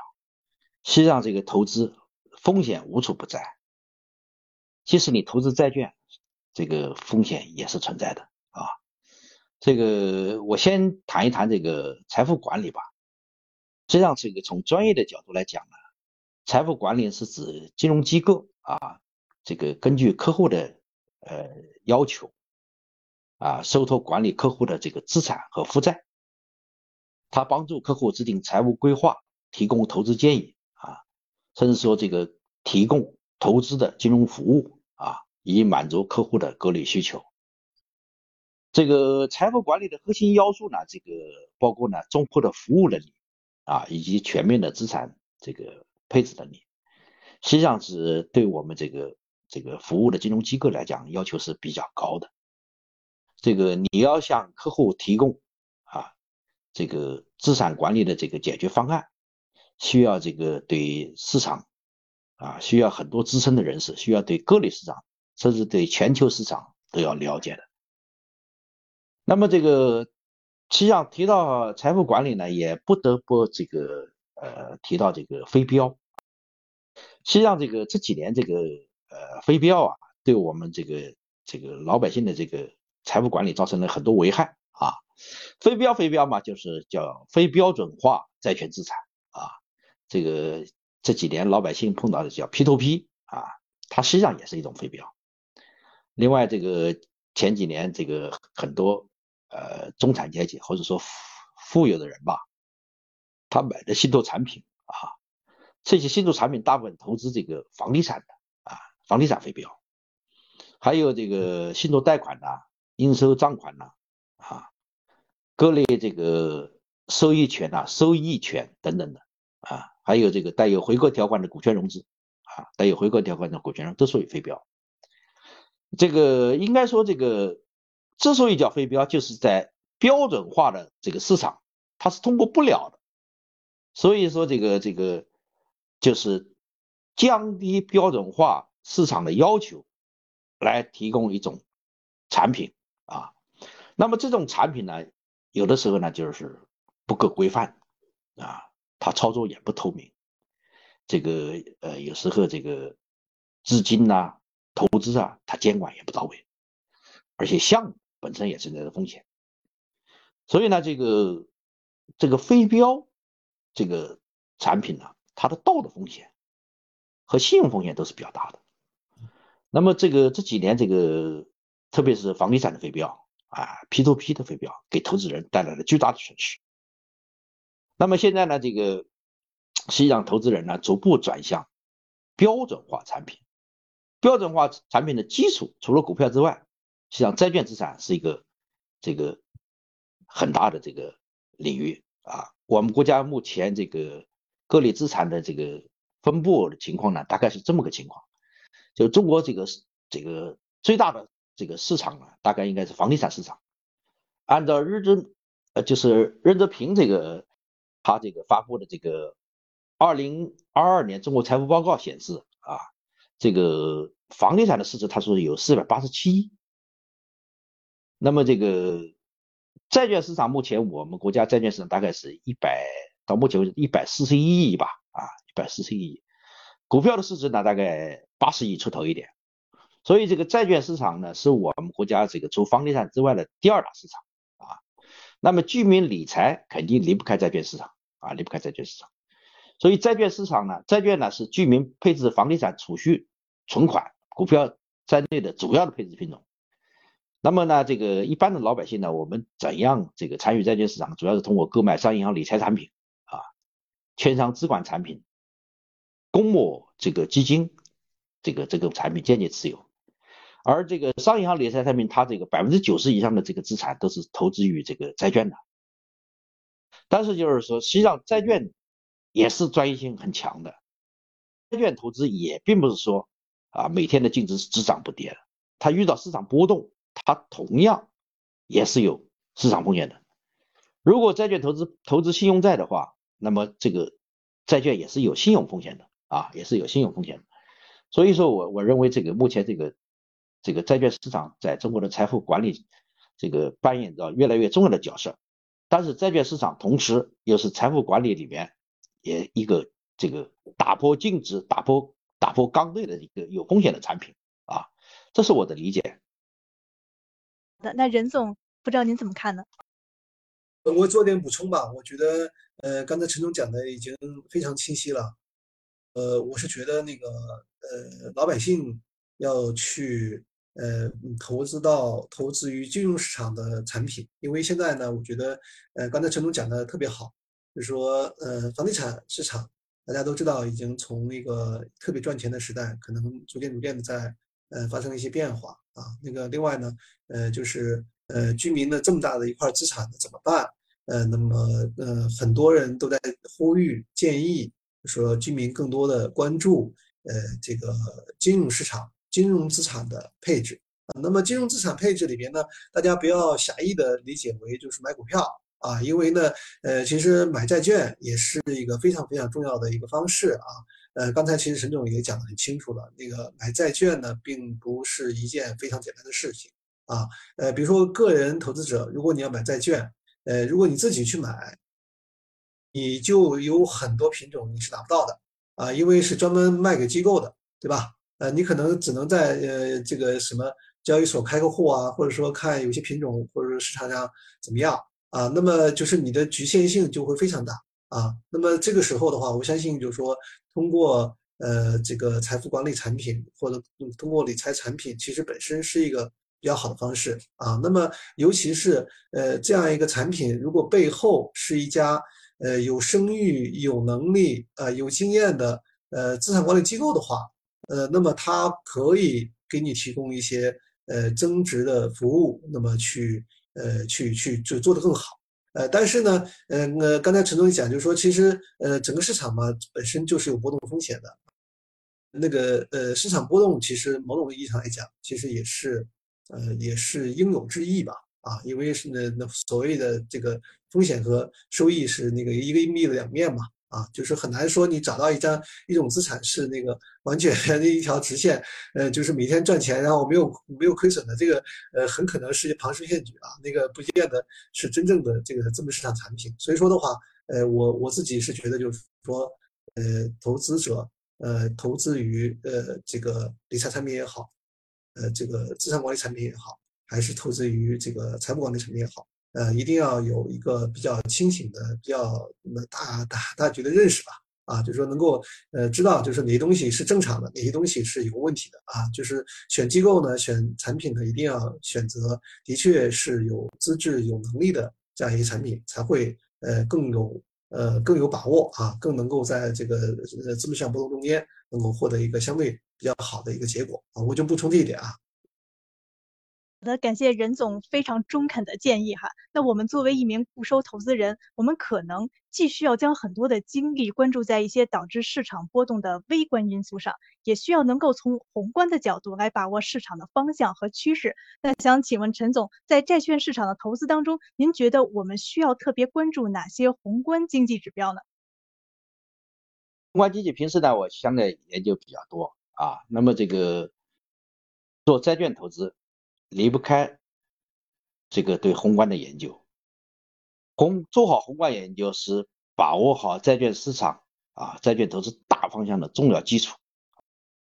这个实际上呢，就是呃，我我自己觉得呢，就是我们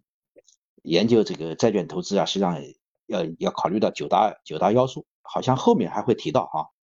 这个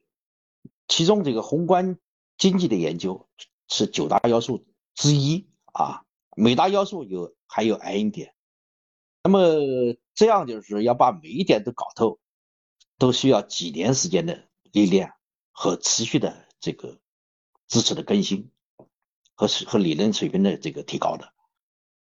那么这个在宏观经济指标里面呢，我觉得呢，首先如果从我们国内来看的话，啊，我们这个首先要这个关注啊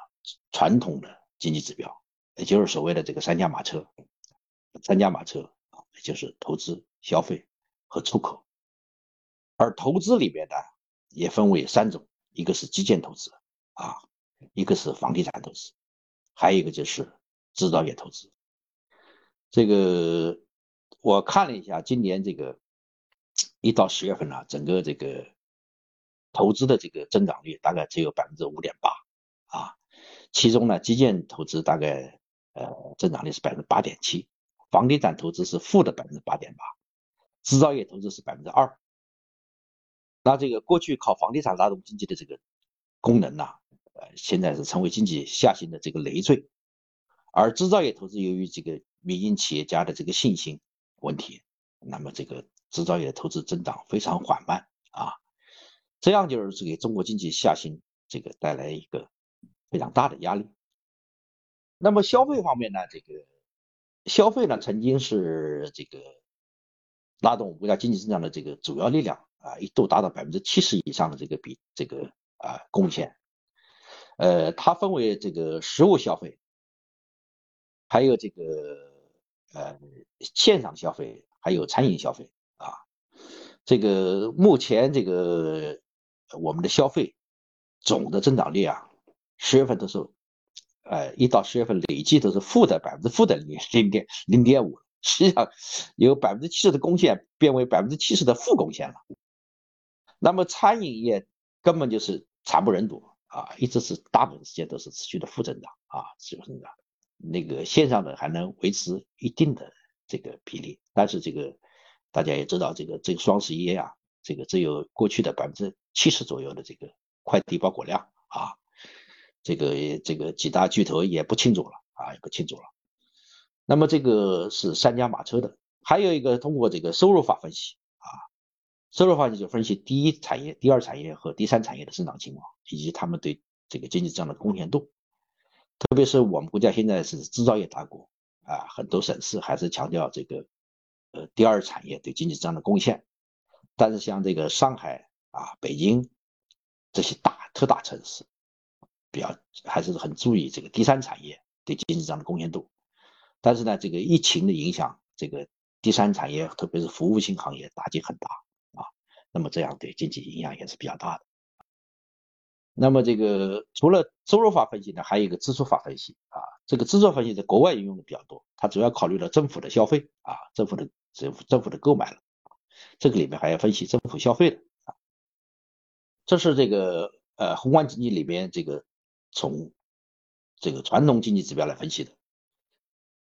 第二类呢，就是要从这个经济运行指标啊来分析。经济运行指标是分两类。一类呢就是 PMI，这个目前呢有中国官方的 PMI，还有财新 PMI，啊，中国官方的 PMI 呢分大中小啊，这个现在呢这个十月这个十一月份大家看到的数字是四十八，那么一到十一月份，这个十一月之中有七个月的 PMI 都在五十以下，只有四个月是在五十以上啊。而我们这个小微企业的这个 PMI，这个惨不忍睹，都达到这个低于这个百分之四十六啊，长时间在五十以下运行。我们这个财新 PMI 指标表现也不好，所以中国经济面临很大的压力。那么经济运行指标里面的这个第二个就是主要经济效益指标啊，它一个是工业增加值，还有一个是营业利润率啊。那么也包括这个社会杠杆率啊，社会杠杆率。那么关于宏观分析指标，就是特别我们债券做债券投资的啊，一定要注意这个分析通货膨胀啊，因为这个特别是在经济发展的这个高潮期啊，它的通货膨胀啊，CPI、PPI 都是比较高的。这就很容易引起央行的这个这个紧缩货币的政策，造成债券市场的大熊市。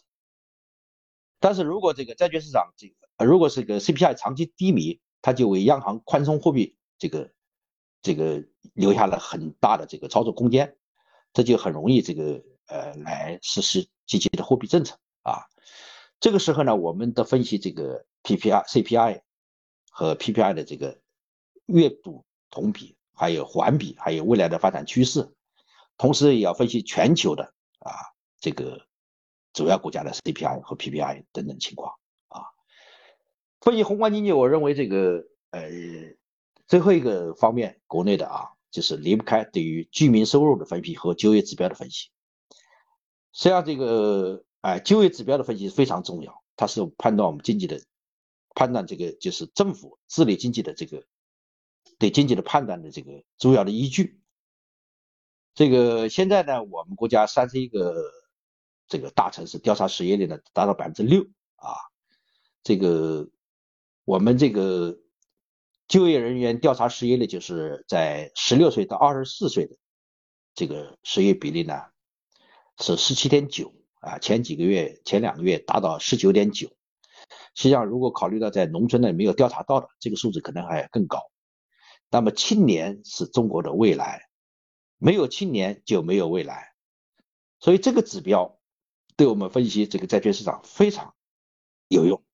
那这也是我这个这几年来啊坚持债券市场这个看多的一个重要的依据啊。那么当然来讲还要看这个居民的这个收入啊，主要是看居民的这个可支配收入啊，分为城镇居民可支配收入啊和农村居民可支配收入。既包括这个绝对额的增加，也包括同比增长速度。当然讲分析宏观指标，不能仅仅局限于啊国内的，也要分析这个全球的和地区的这些宏观分析指标。具体呢，我就不展开了。感谢陈总啊，给我们介绍了特别多的这个宏观指标。然后我想问一下任总，您有没有特别关注的这个宏观指标，特别是对您的这个投资呃有非常重要的指导意义的宏观指标？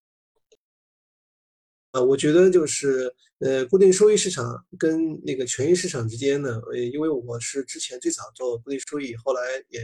呃改行去做权益。我觉得呃，两个市场之间呢有一些区别和有一些共性吧。呃，共性的地方呢，就是说我是认为市场都有一个嗯非常强的贝塔啊，就是比如说固定收益市场，固定收益市场，呃，这个很多利率利率产品它的那个贝塔实际上是非常强的。啊，那个很多品种其实跟着贝塔走，呃，那个但是那个对于股票市场呢，很多时候呢，我们会看，呃，贝塔之外呢，还会看阿尔法啊，或者说那个它跑输了就是负阿尔法，呃，那么对于那个呃这个呃债券品种来讲呢，它可能是呃一些那个公司债或者说是一些信用债，它的这个本身的素质、自制力以及它的一些动态变化，呃，会构成它自己的一个这个这个阿尔法。呃，但是我总的来说呢，我认为呢，固定收益市场它的这个贝塔属性呢，实际上是更强一些。而贝塔属性，我的理解呢，其实更多的是来自于宏观，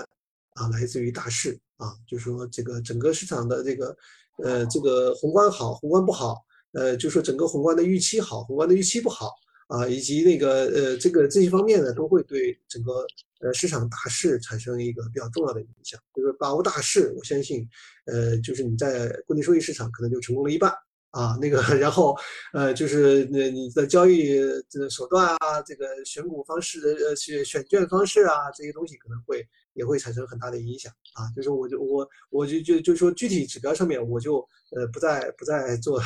赘述了啊，谢谢哎。也感谢任总的分享啊。然后刚才其实我们听了很多这个投资框架上面，然后迪峰有提过说，陈总这边其实有一篇在我们业内人士传播非常广的文章，是关于牛熊市识别的。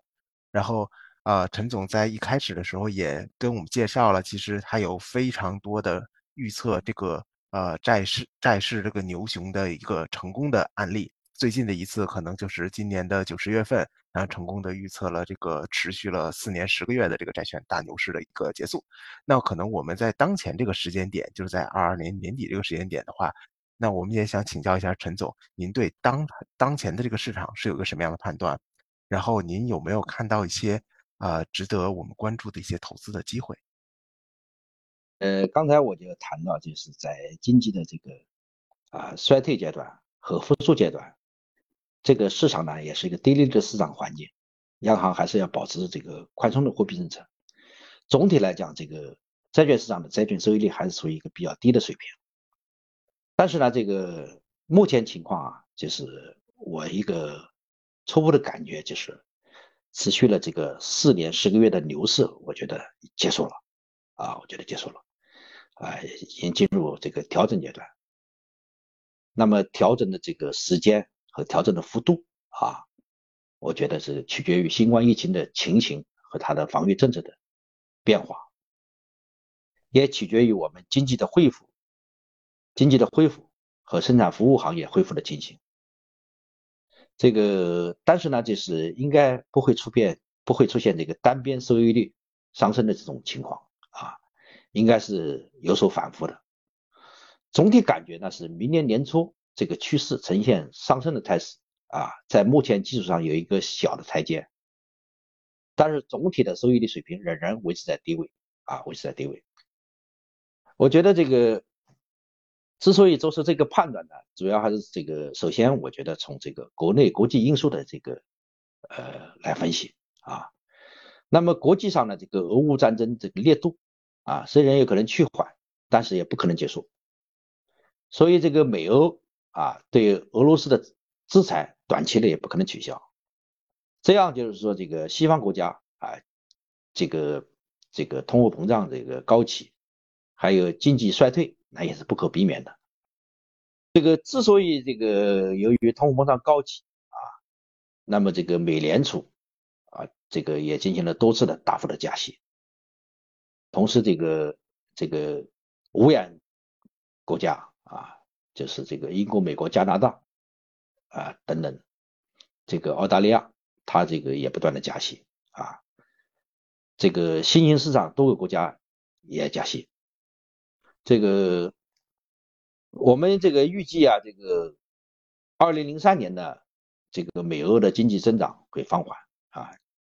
高盛呢刚刚也是出来一个报告啊，他预计明年全球的经济增长是大概是百分之二点四啊，百分之二点四。预测我们国家的这个明年的经济增长大概百分之四点五啊，四点五。这个他说这个美国经济具有韧性，可以避免啊进入衰退，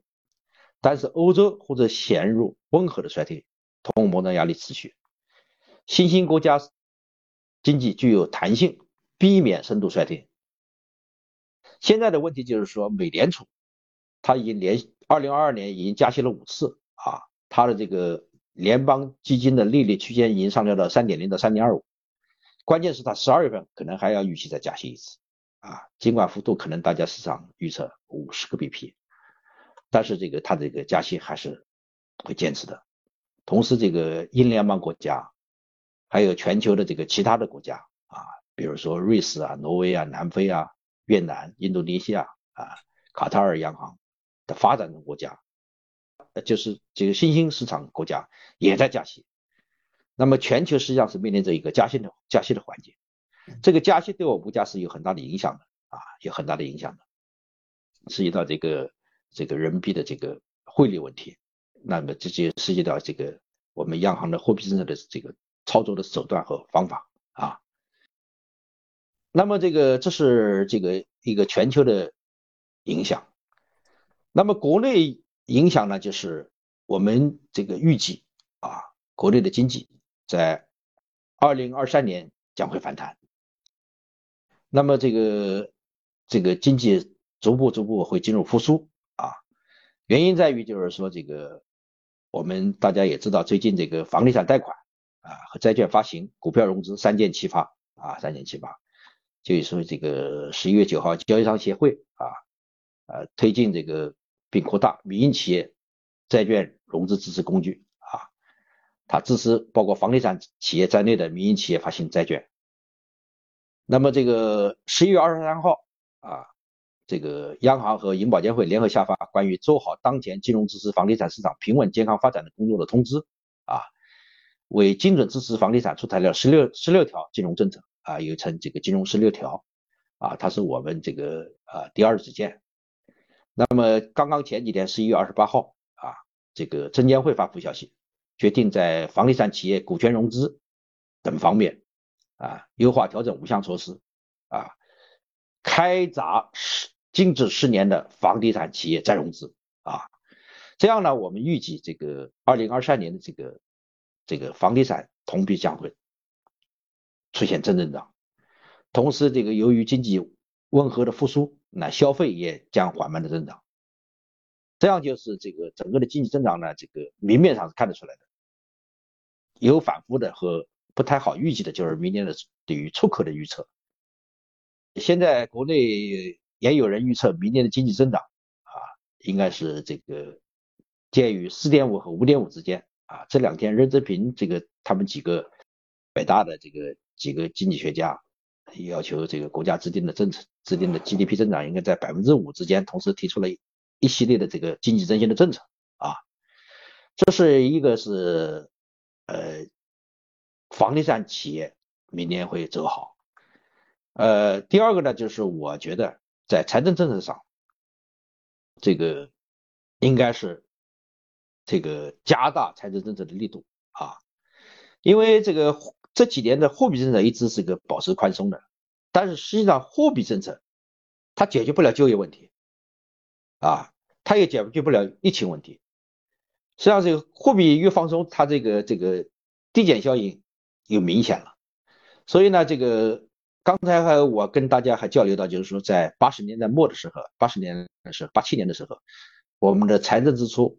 五分之三是靠发债来支撑的啊。那现在我们的这个呃中央财政的赤字率才百分之二点八，应该说还有很大的空间，还有很大的空间。我呢个人这个觉得，我们国家的财政应该。采取更加积极的政策，要加大赤字率，啊，这样这个明年啊，这个中央政府债和地方政府债的发行啊，均会有一定的提高。同时，这个房地产企业的债券和民营企业的债券明年也会发行提升，啊，整体上就是说，这个无论是利率债还是信用债，它供给就会增加，啊。在货币政策方面呢，我是这么判断的，就是这个明年呢还维持积极的这个货币政策，它通过增加信贷来满足实体经济的需求啊。同时，我觉得在公开市场上，它也应该积极的加码配合财政，配合财政政策啊。目前这个 M 二有两百六十多万亿啊，那么这个我们的这个存款准备金率呢，这个五号。明天呢降息之后啊，就会变成百分之七点八啊。那么我感觉到这个降准呢还是有可能的啊。二三年还有可能再降两次左右的这个准备金率，那么这样还能释放一万亿左右的这个资金。所以呢，就是在国内经济方面，我是预计要反弹的啊，预计要反弹的。那么第三个方面就是说，这个债券市场的供需影响啊，就是明年的这个债券市场的供给有可能大于需求啊。为什么这么说呢？就是这个政府债、地方政府债、中央政府债和地方政府债的发行都会增加啊。那么商业银行呢，这个呃投资债券的意愿和老百姓投资债券的意愿也可能下降，因为这个商业银行这个在经济温和复苏的情况下，这个对实体经济支持的力度会加大啊，那么这个对债券市场的需求会减少。那么二零二二年之所以一到九月份出现牛市的情况，也是因为我们今年呢这个债券的这个总供给比较少，今年的债券的金融资可能要比往年要少五万亿呢，啊，这也是我们债券市场出现债券荒的重要原因啊。这个，那么我的判断就是，二零二三年债券市场的供给啊可能会略大于需求。但是年初不一定表现出来，所以这个短年初这段时间，债券市场经过一段下跌之后，可能维持一个震荡的局面啊。对于这个境外投资者来讲，由于这个呃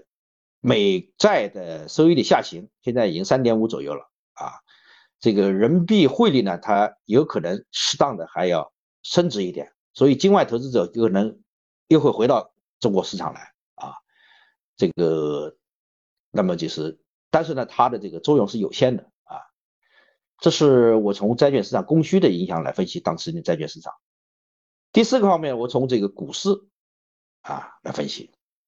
就是现在已经看到了股市比较强，而股市可能有效的分流老百姓的一些投入银行理财或者这个其他方面的这个这个固定收益的投资，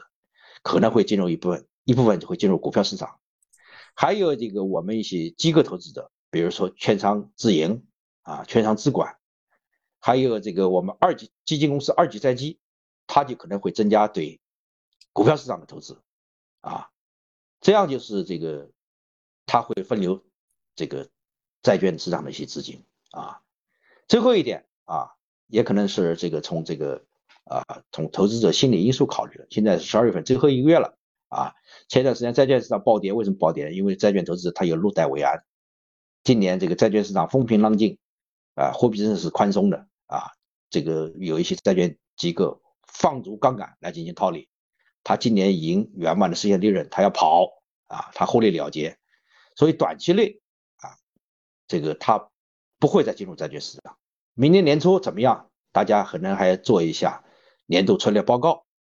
认真的分析研究。债券市场影响的各种因素啊，才能这个制定正确的这个投资策略啊。所以这个，所以呢，是我觉得呢，这个当前债券市场，我认为这个经过一波下跌之后，会进入一个震荡的局面。明年债券市场走势取决于经济的恢复程度以及债券市场的这个债券的供需情况啊。这个我们要进一步的深入的跟踪研究。呃，感谢陈总。那我稍微总结一下陈总您的观点啊，您看我这个呃理解的对不对？所以您判断呢，现在可能啊啊大概率的未来一段时间，这个债券市场还是一个。呃，供大于求的状况，而且随着这个经，尤其疫情防控的一些放松，经济有可能的复苏，那导致可能像股市啊、实体经济的一些恢复啊，导致可能像股债跷跷板一些这个原本是有可能投资在债券市场的资金会有一些分流的状况。所以呢，未来一段时间呢，如果这个状况是持续的话，那债券市场还是会有一些风险和波动的。您看我这个理解是和您的观点是一致的吗？呃，我觉得您的理解是对的啊。从目前这个，我我分析债券市场，有时会从这个商业银行它的这个贷款的实际收益率来分析。啊，目前这个我们掌握的数据是这个九月份啊，整个商业银行的这个贷款加权平均利率四点三四啊，四点三四。呃，三季度的这个不良率呢，大概是一点六六。这样我们实际的贷款利差呢，这个是百分之二点六八，就是我们的收益减去不良啊，二点六八。目前这个三年期的这个债券呢，这个呃，比如三年期国债的到期收益率啊，只有二点四七；三年期地方政府债的收益率是二点六二；三年期国开债的到期收益率是二点六六。如果我买了一个三年期的债，那我现在的收益率就不如这个贷款的利差。如果明年、后年、大后年我经济好了，我的贷款利率可能会上行的，这样我的买债的收益率我就会低于。银行贷款的利率，那么从投资决策的角度考虑来讲，我这个时候就不应该轻易的买入三年期左右的债券。当然，更长期限的债券我也会更加慎重的考虑的。啊，这就我我我觉得您的理解是对的啊，我赞同。好，感谢呃陈总非常干货的分享啊。那我想问一下任总，您对当前的这个市场判断和投资机会有没有一些不同的意见？我其实呃非常赞成陈总的那个策略的呃策略的分享，我也受益匪浅啊。刚才陈总那个大段的呃这个分析呢非常清晰，我我的理解就是说，从供求呃从资金啊还是从那个整个环境的变化里边，呃都是能够看到明年收益率会有一个上行的呃这个这个这个过程和机会啊，但整个过程呢需要大家认真的关注。我我觉得陈总的分析框架非常呃非常清晰，也非常全面啊，我就觉得对我受受益匪浅啊。是啊，其实我们大家都挺受益匪浅的。嗯，确实啊，这个缜密的分析和判断非常的重要，但这也是一个需要反复摸索、不断进步的过程。学习嘛，永无止境哈。那对于想要更系统的学习债券投资的朋友们来说，呃，陈总，您有哪些好的学习方法或者学习渠道或者书籍可以推荐给大家的吗？好的，这个学习债券呢，实际上是很不容易的。呃，我就记得我们当年这个最早做债券投资的是，真的是没有书啊，连教的人都没有。后来呢，这个呃平安保险这个他有林肯国民人寿给我们提供了一点资料，还有后来我到上海之后，那个在上海那个那些台湾人有红顶分析给我们提供一些资料，才能这个简单的这个。这个接触这个债券市场一些专业的知识，呃，我们国内来讲，目前也有也没有一本很全面的啊专业分析债券的这个债券投资学啊，有几本写的，但是写的呢，呃，不够，我觉得呢还不够全面啊，不够全面。而这个国际上的这个呃这方面的书啊，还是比较全的啊，比如说这个债券投资学、固定收益投资、固定收益证券，还有投资学等等的。大家可以呃买一些这个国外写的这些书，这些这些人的写的水平比较高，非常高。看了这个国外写的这个债券投啊固定收益投资的话，就会发现我们国内的这个啊固定收益市场目前还是比较单纯和简单的啊。那么这个在这个债券学习的呃渠道方面呢，我觉得目前还有一些网站可以选一选，比如说这个。啊，东方财富网，还有和讯网站里面的一个债券的频道啊，还有如果是从从专业方面来讲，就是交易商协会啊，中国货币网啊，就是中债登，就是那个中央结算公司那个网站叫 China Bank 啊，China Money 这些网站上可以学到一些东西。如果想学一些这个债券方面的这个普及教育。啊，上交所、深交所有一些这个投资者教育，啊，它里面有一些这个债券的基本知识，啊，大家基本上能学到一些这个基础的债券的基础知识。呃，如果从这个专业的判研来讲呢，就是基金公司啊，它那个半年度、年度的这个报告啊，大家也可以这个去学一下这个，呃，有一些有一些基金公司它那个。年度报告里面的债券投资之类写的非常专业，大家可以这个在里面学到不少的投资方法的啊，比如说骑乘收益法，它的等等的，还有什么指数投资法呀，这个基金投资法呀，还有等等的这个，还有这个被动投资法，都能从这些年度报告、半年度报告学到。呃，当然是从这个债券投资机构这个本身而言呢，我们有时候呢，这个券商的固收研究员啊，他发的报告，还有这些路演。也是重要的学习机会。现在有不少这个券商研究员挺大公无私，而且他这个毕生的回报我们债券投资人。我我其实我个人心中想，这些专家们内心是很崇崇敬他们的，向他们感感谢啊。这些报告基本上呃在我们各个群里面都能读到啊。我我主动那个 插一句啊，那个对，一个呢就是呃 CFA 的那个教程里边。有固定收益方面，当年我呃学习固定收益的时候，就是读了 CFA 的教程啊，那个呃就是陈总给大家讲海外呃有有一些那个书啊，呃呃那个 CFA 的教材也编得很好啊，大家可以关注。另外那个陈总，我我记得您您是在整理一个中国固定收益市场的一个呃一个大的著作是吧？呃您您您能不能也呃是这个跟我们稍微分享一下啊？啊，这个对不起任总啊，这个 CFA 这个我呢。在我这年龄没有机会考，我估计我现在也不一定考得上。CFA 确实是我们啊债券投资人重要的学习工具啊，我的我建议这个目前我们这些从业人员呢，最好能拿到 CFA 啊，最高是三级是吧？最好能对对对拿到一级、二级、三级啊。同时，这个我们的基金从业资格还有风险管理师系资格，大家最好也能拿到，这样会这个从多方面。来全面的掌握这个债券市场所需要的技能啊，任总，您这个呃提醒我了，我这个这这这么多年这个做债券投资啊，我一直注意积累资料啊，目前这个经过二十多年的这个历练和积累啊，已经基本上呃能累积到呃成一本书的这个形态了，加上这些年我也不断的向各位专家学习，向国外的这个教材这个。优秀教材取经，基本上达成了我这个债券投资的这个这个数据的基础架构了啊，目前还在完善之中，也请任总多给我们指导。啊，我们期盼啊，我们期盼陈总的书能够早日面世，能够对呃对呃中国呃债券市场的专业化能够起到非常非常好的作用，哎。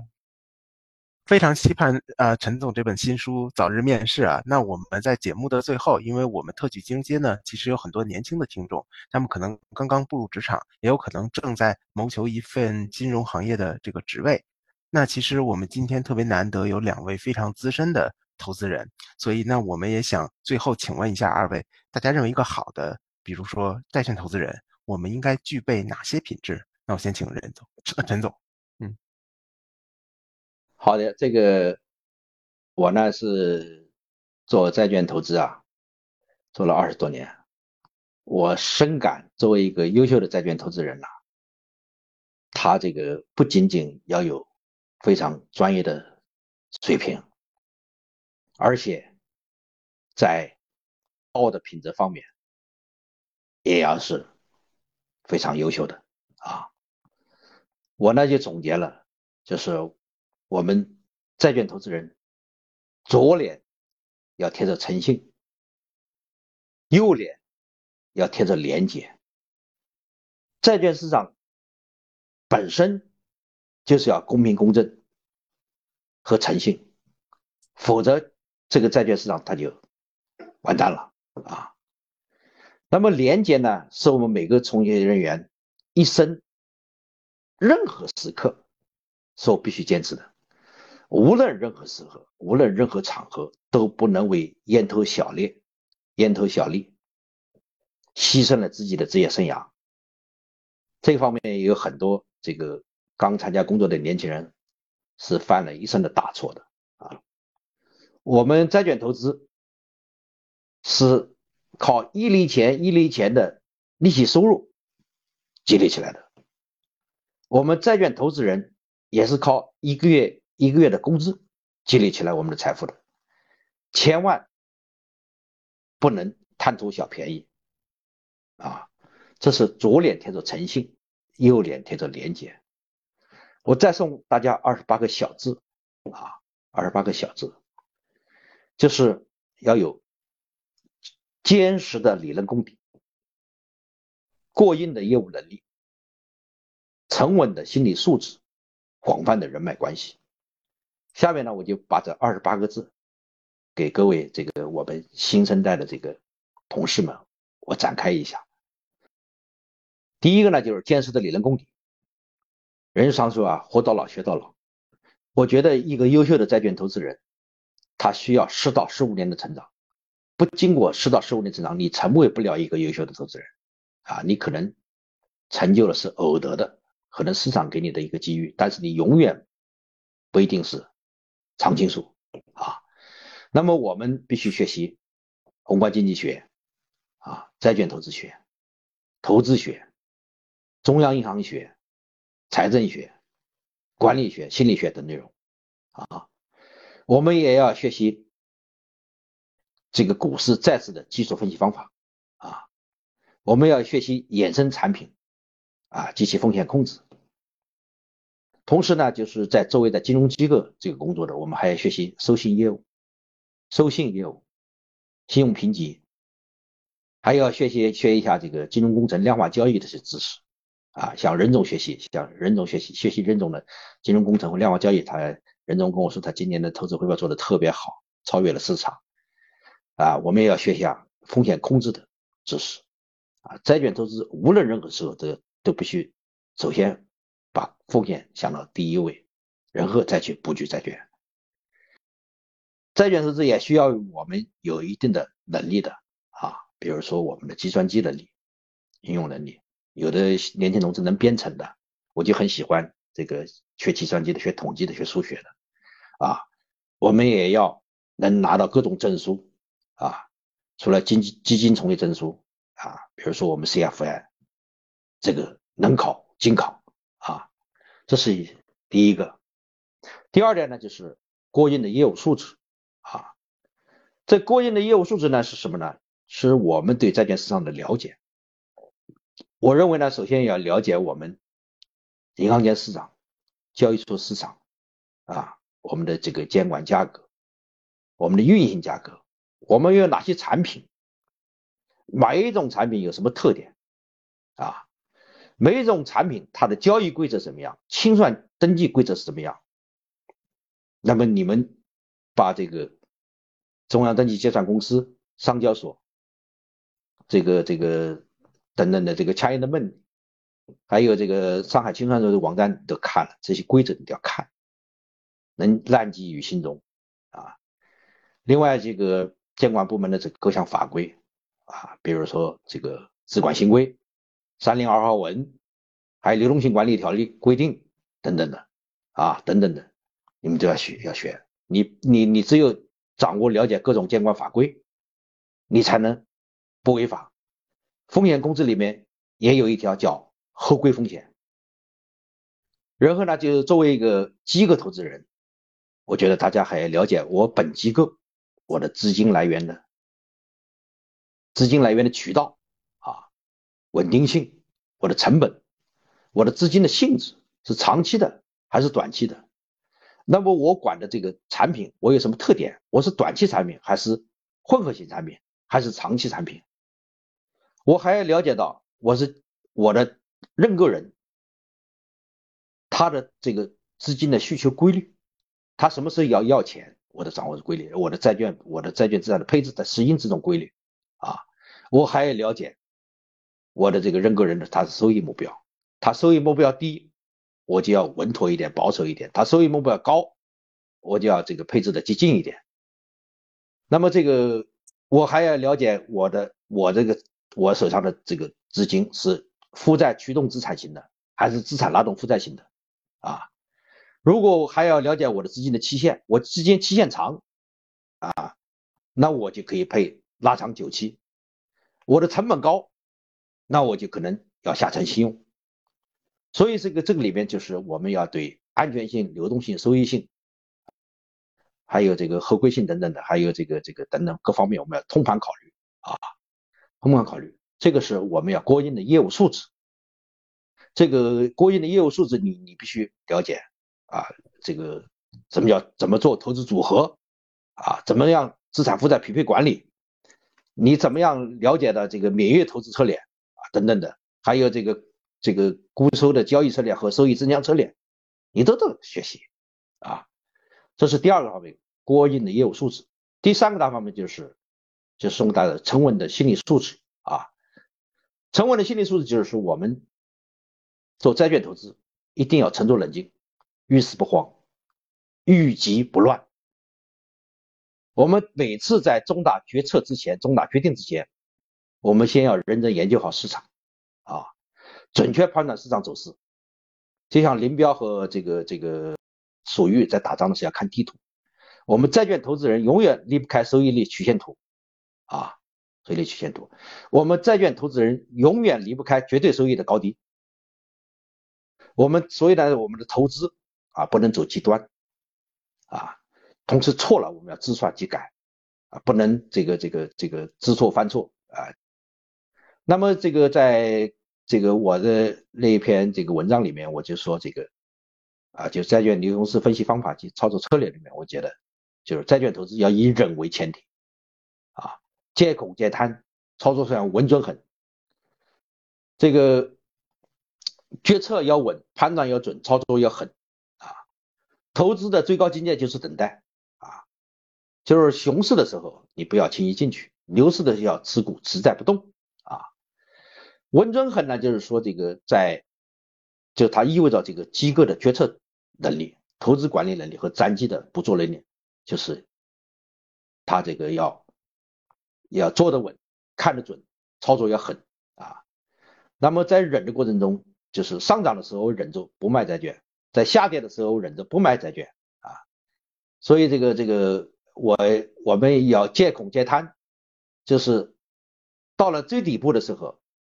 啊，就是债券收益率这个，就是债券熊市最底部的时候，啊，我要不我要不怕不惧恐惧，我要敢于介入。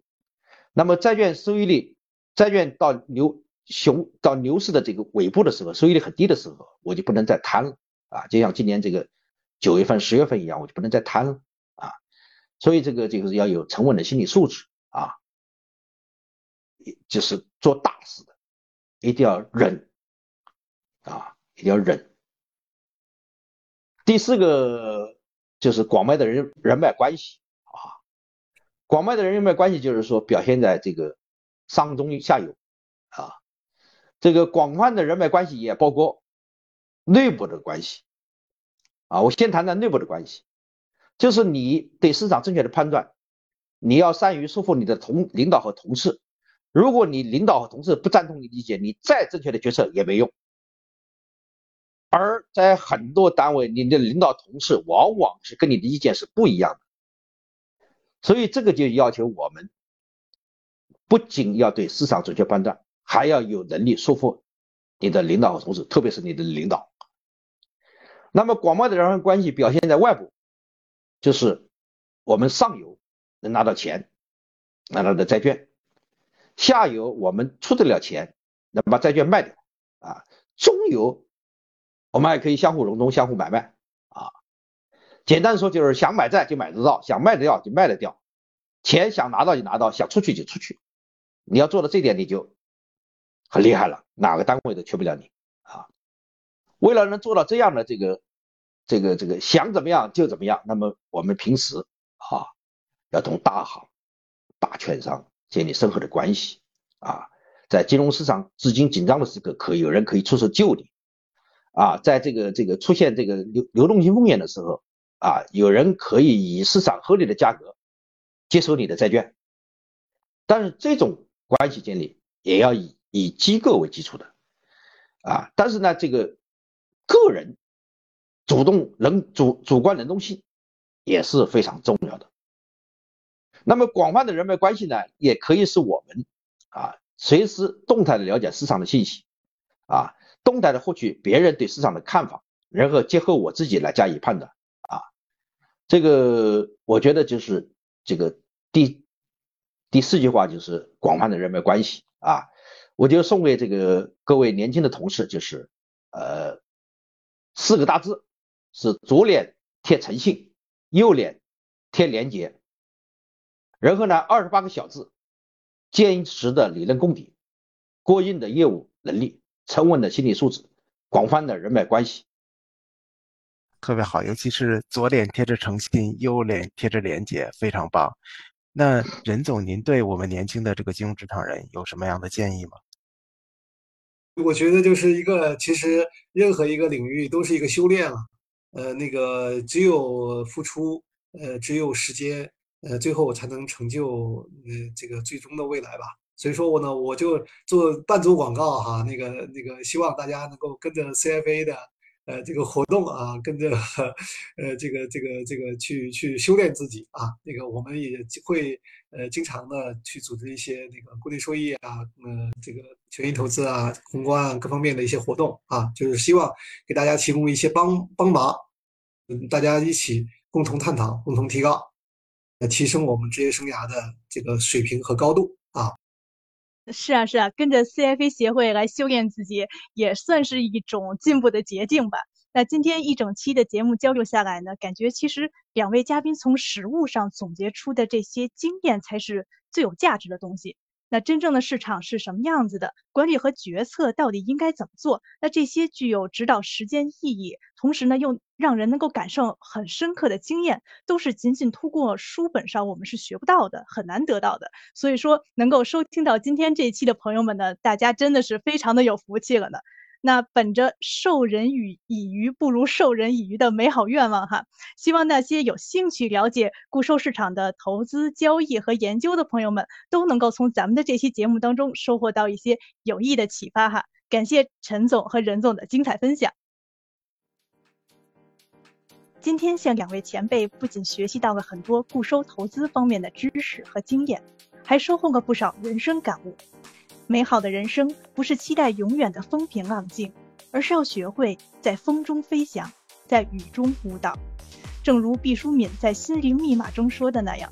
你不能要求拥有一个没有风暴的人生海洋，因为痛苦和磨难是人生的一部分。一个没有风暴的海洋，那不是海，是泥塘。都说人生有三重境界，第一重境界，看山是山，看水是水。人在年轻的时候，或者刚进入社会的时候，我们对一切事物都是用最朴素、最真实的眼光去看的。一切事物在我们的眼中都是它最原本的模样。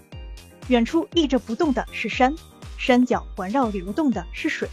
这时，你认识了所谓的山和水，固执的相信自己看到的就是真实的，相信书本上学到的，相信各种规则，相信世界就是自己理解和想象的样子。目之所及皆是远望。第二重境界，看山不是山，看水不是水。万花渐欲迷人眼，妄念浮云遮此心。此时的你，发现世事浑浊纷纭，是是非非复杂难断。规则之外还有潜规则，面具之下才是真面目。你亲眼看到的，并不一定就是真实的。一切就像是水中望月，雾里看花，假作真实，真亦假。无为有处有还无，于是我们就会想：这个所见的山还是那个山吗？这个所见的水还是那个水吗？第三重境界，看山还是山，看水还是水，这是人生的最高境界，也是一种洞察世事后的返璞归真和大道至简。观万物纯净无华，看天地日月清朗。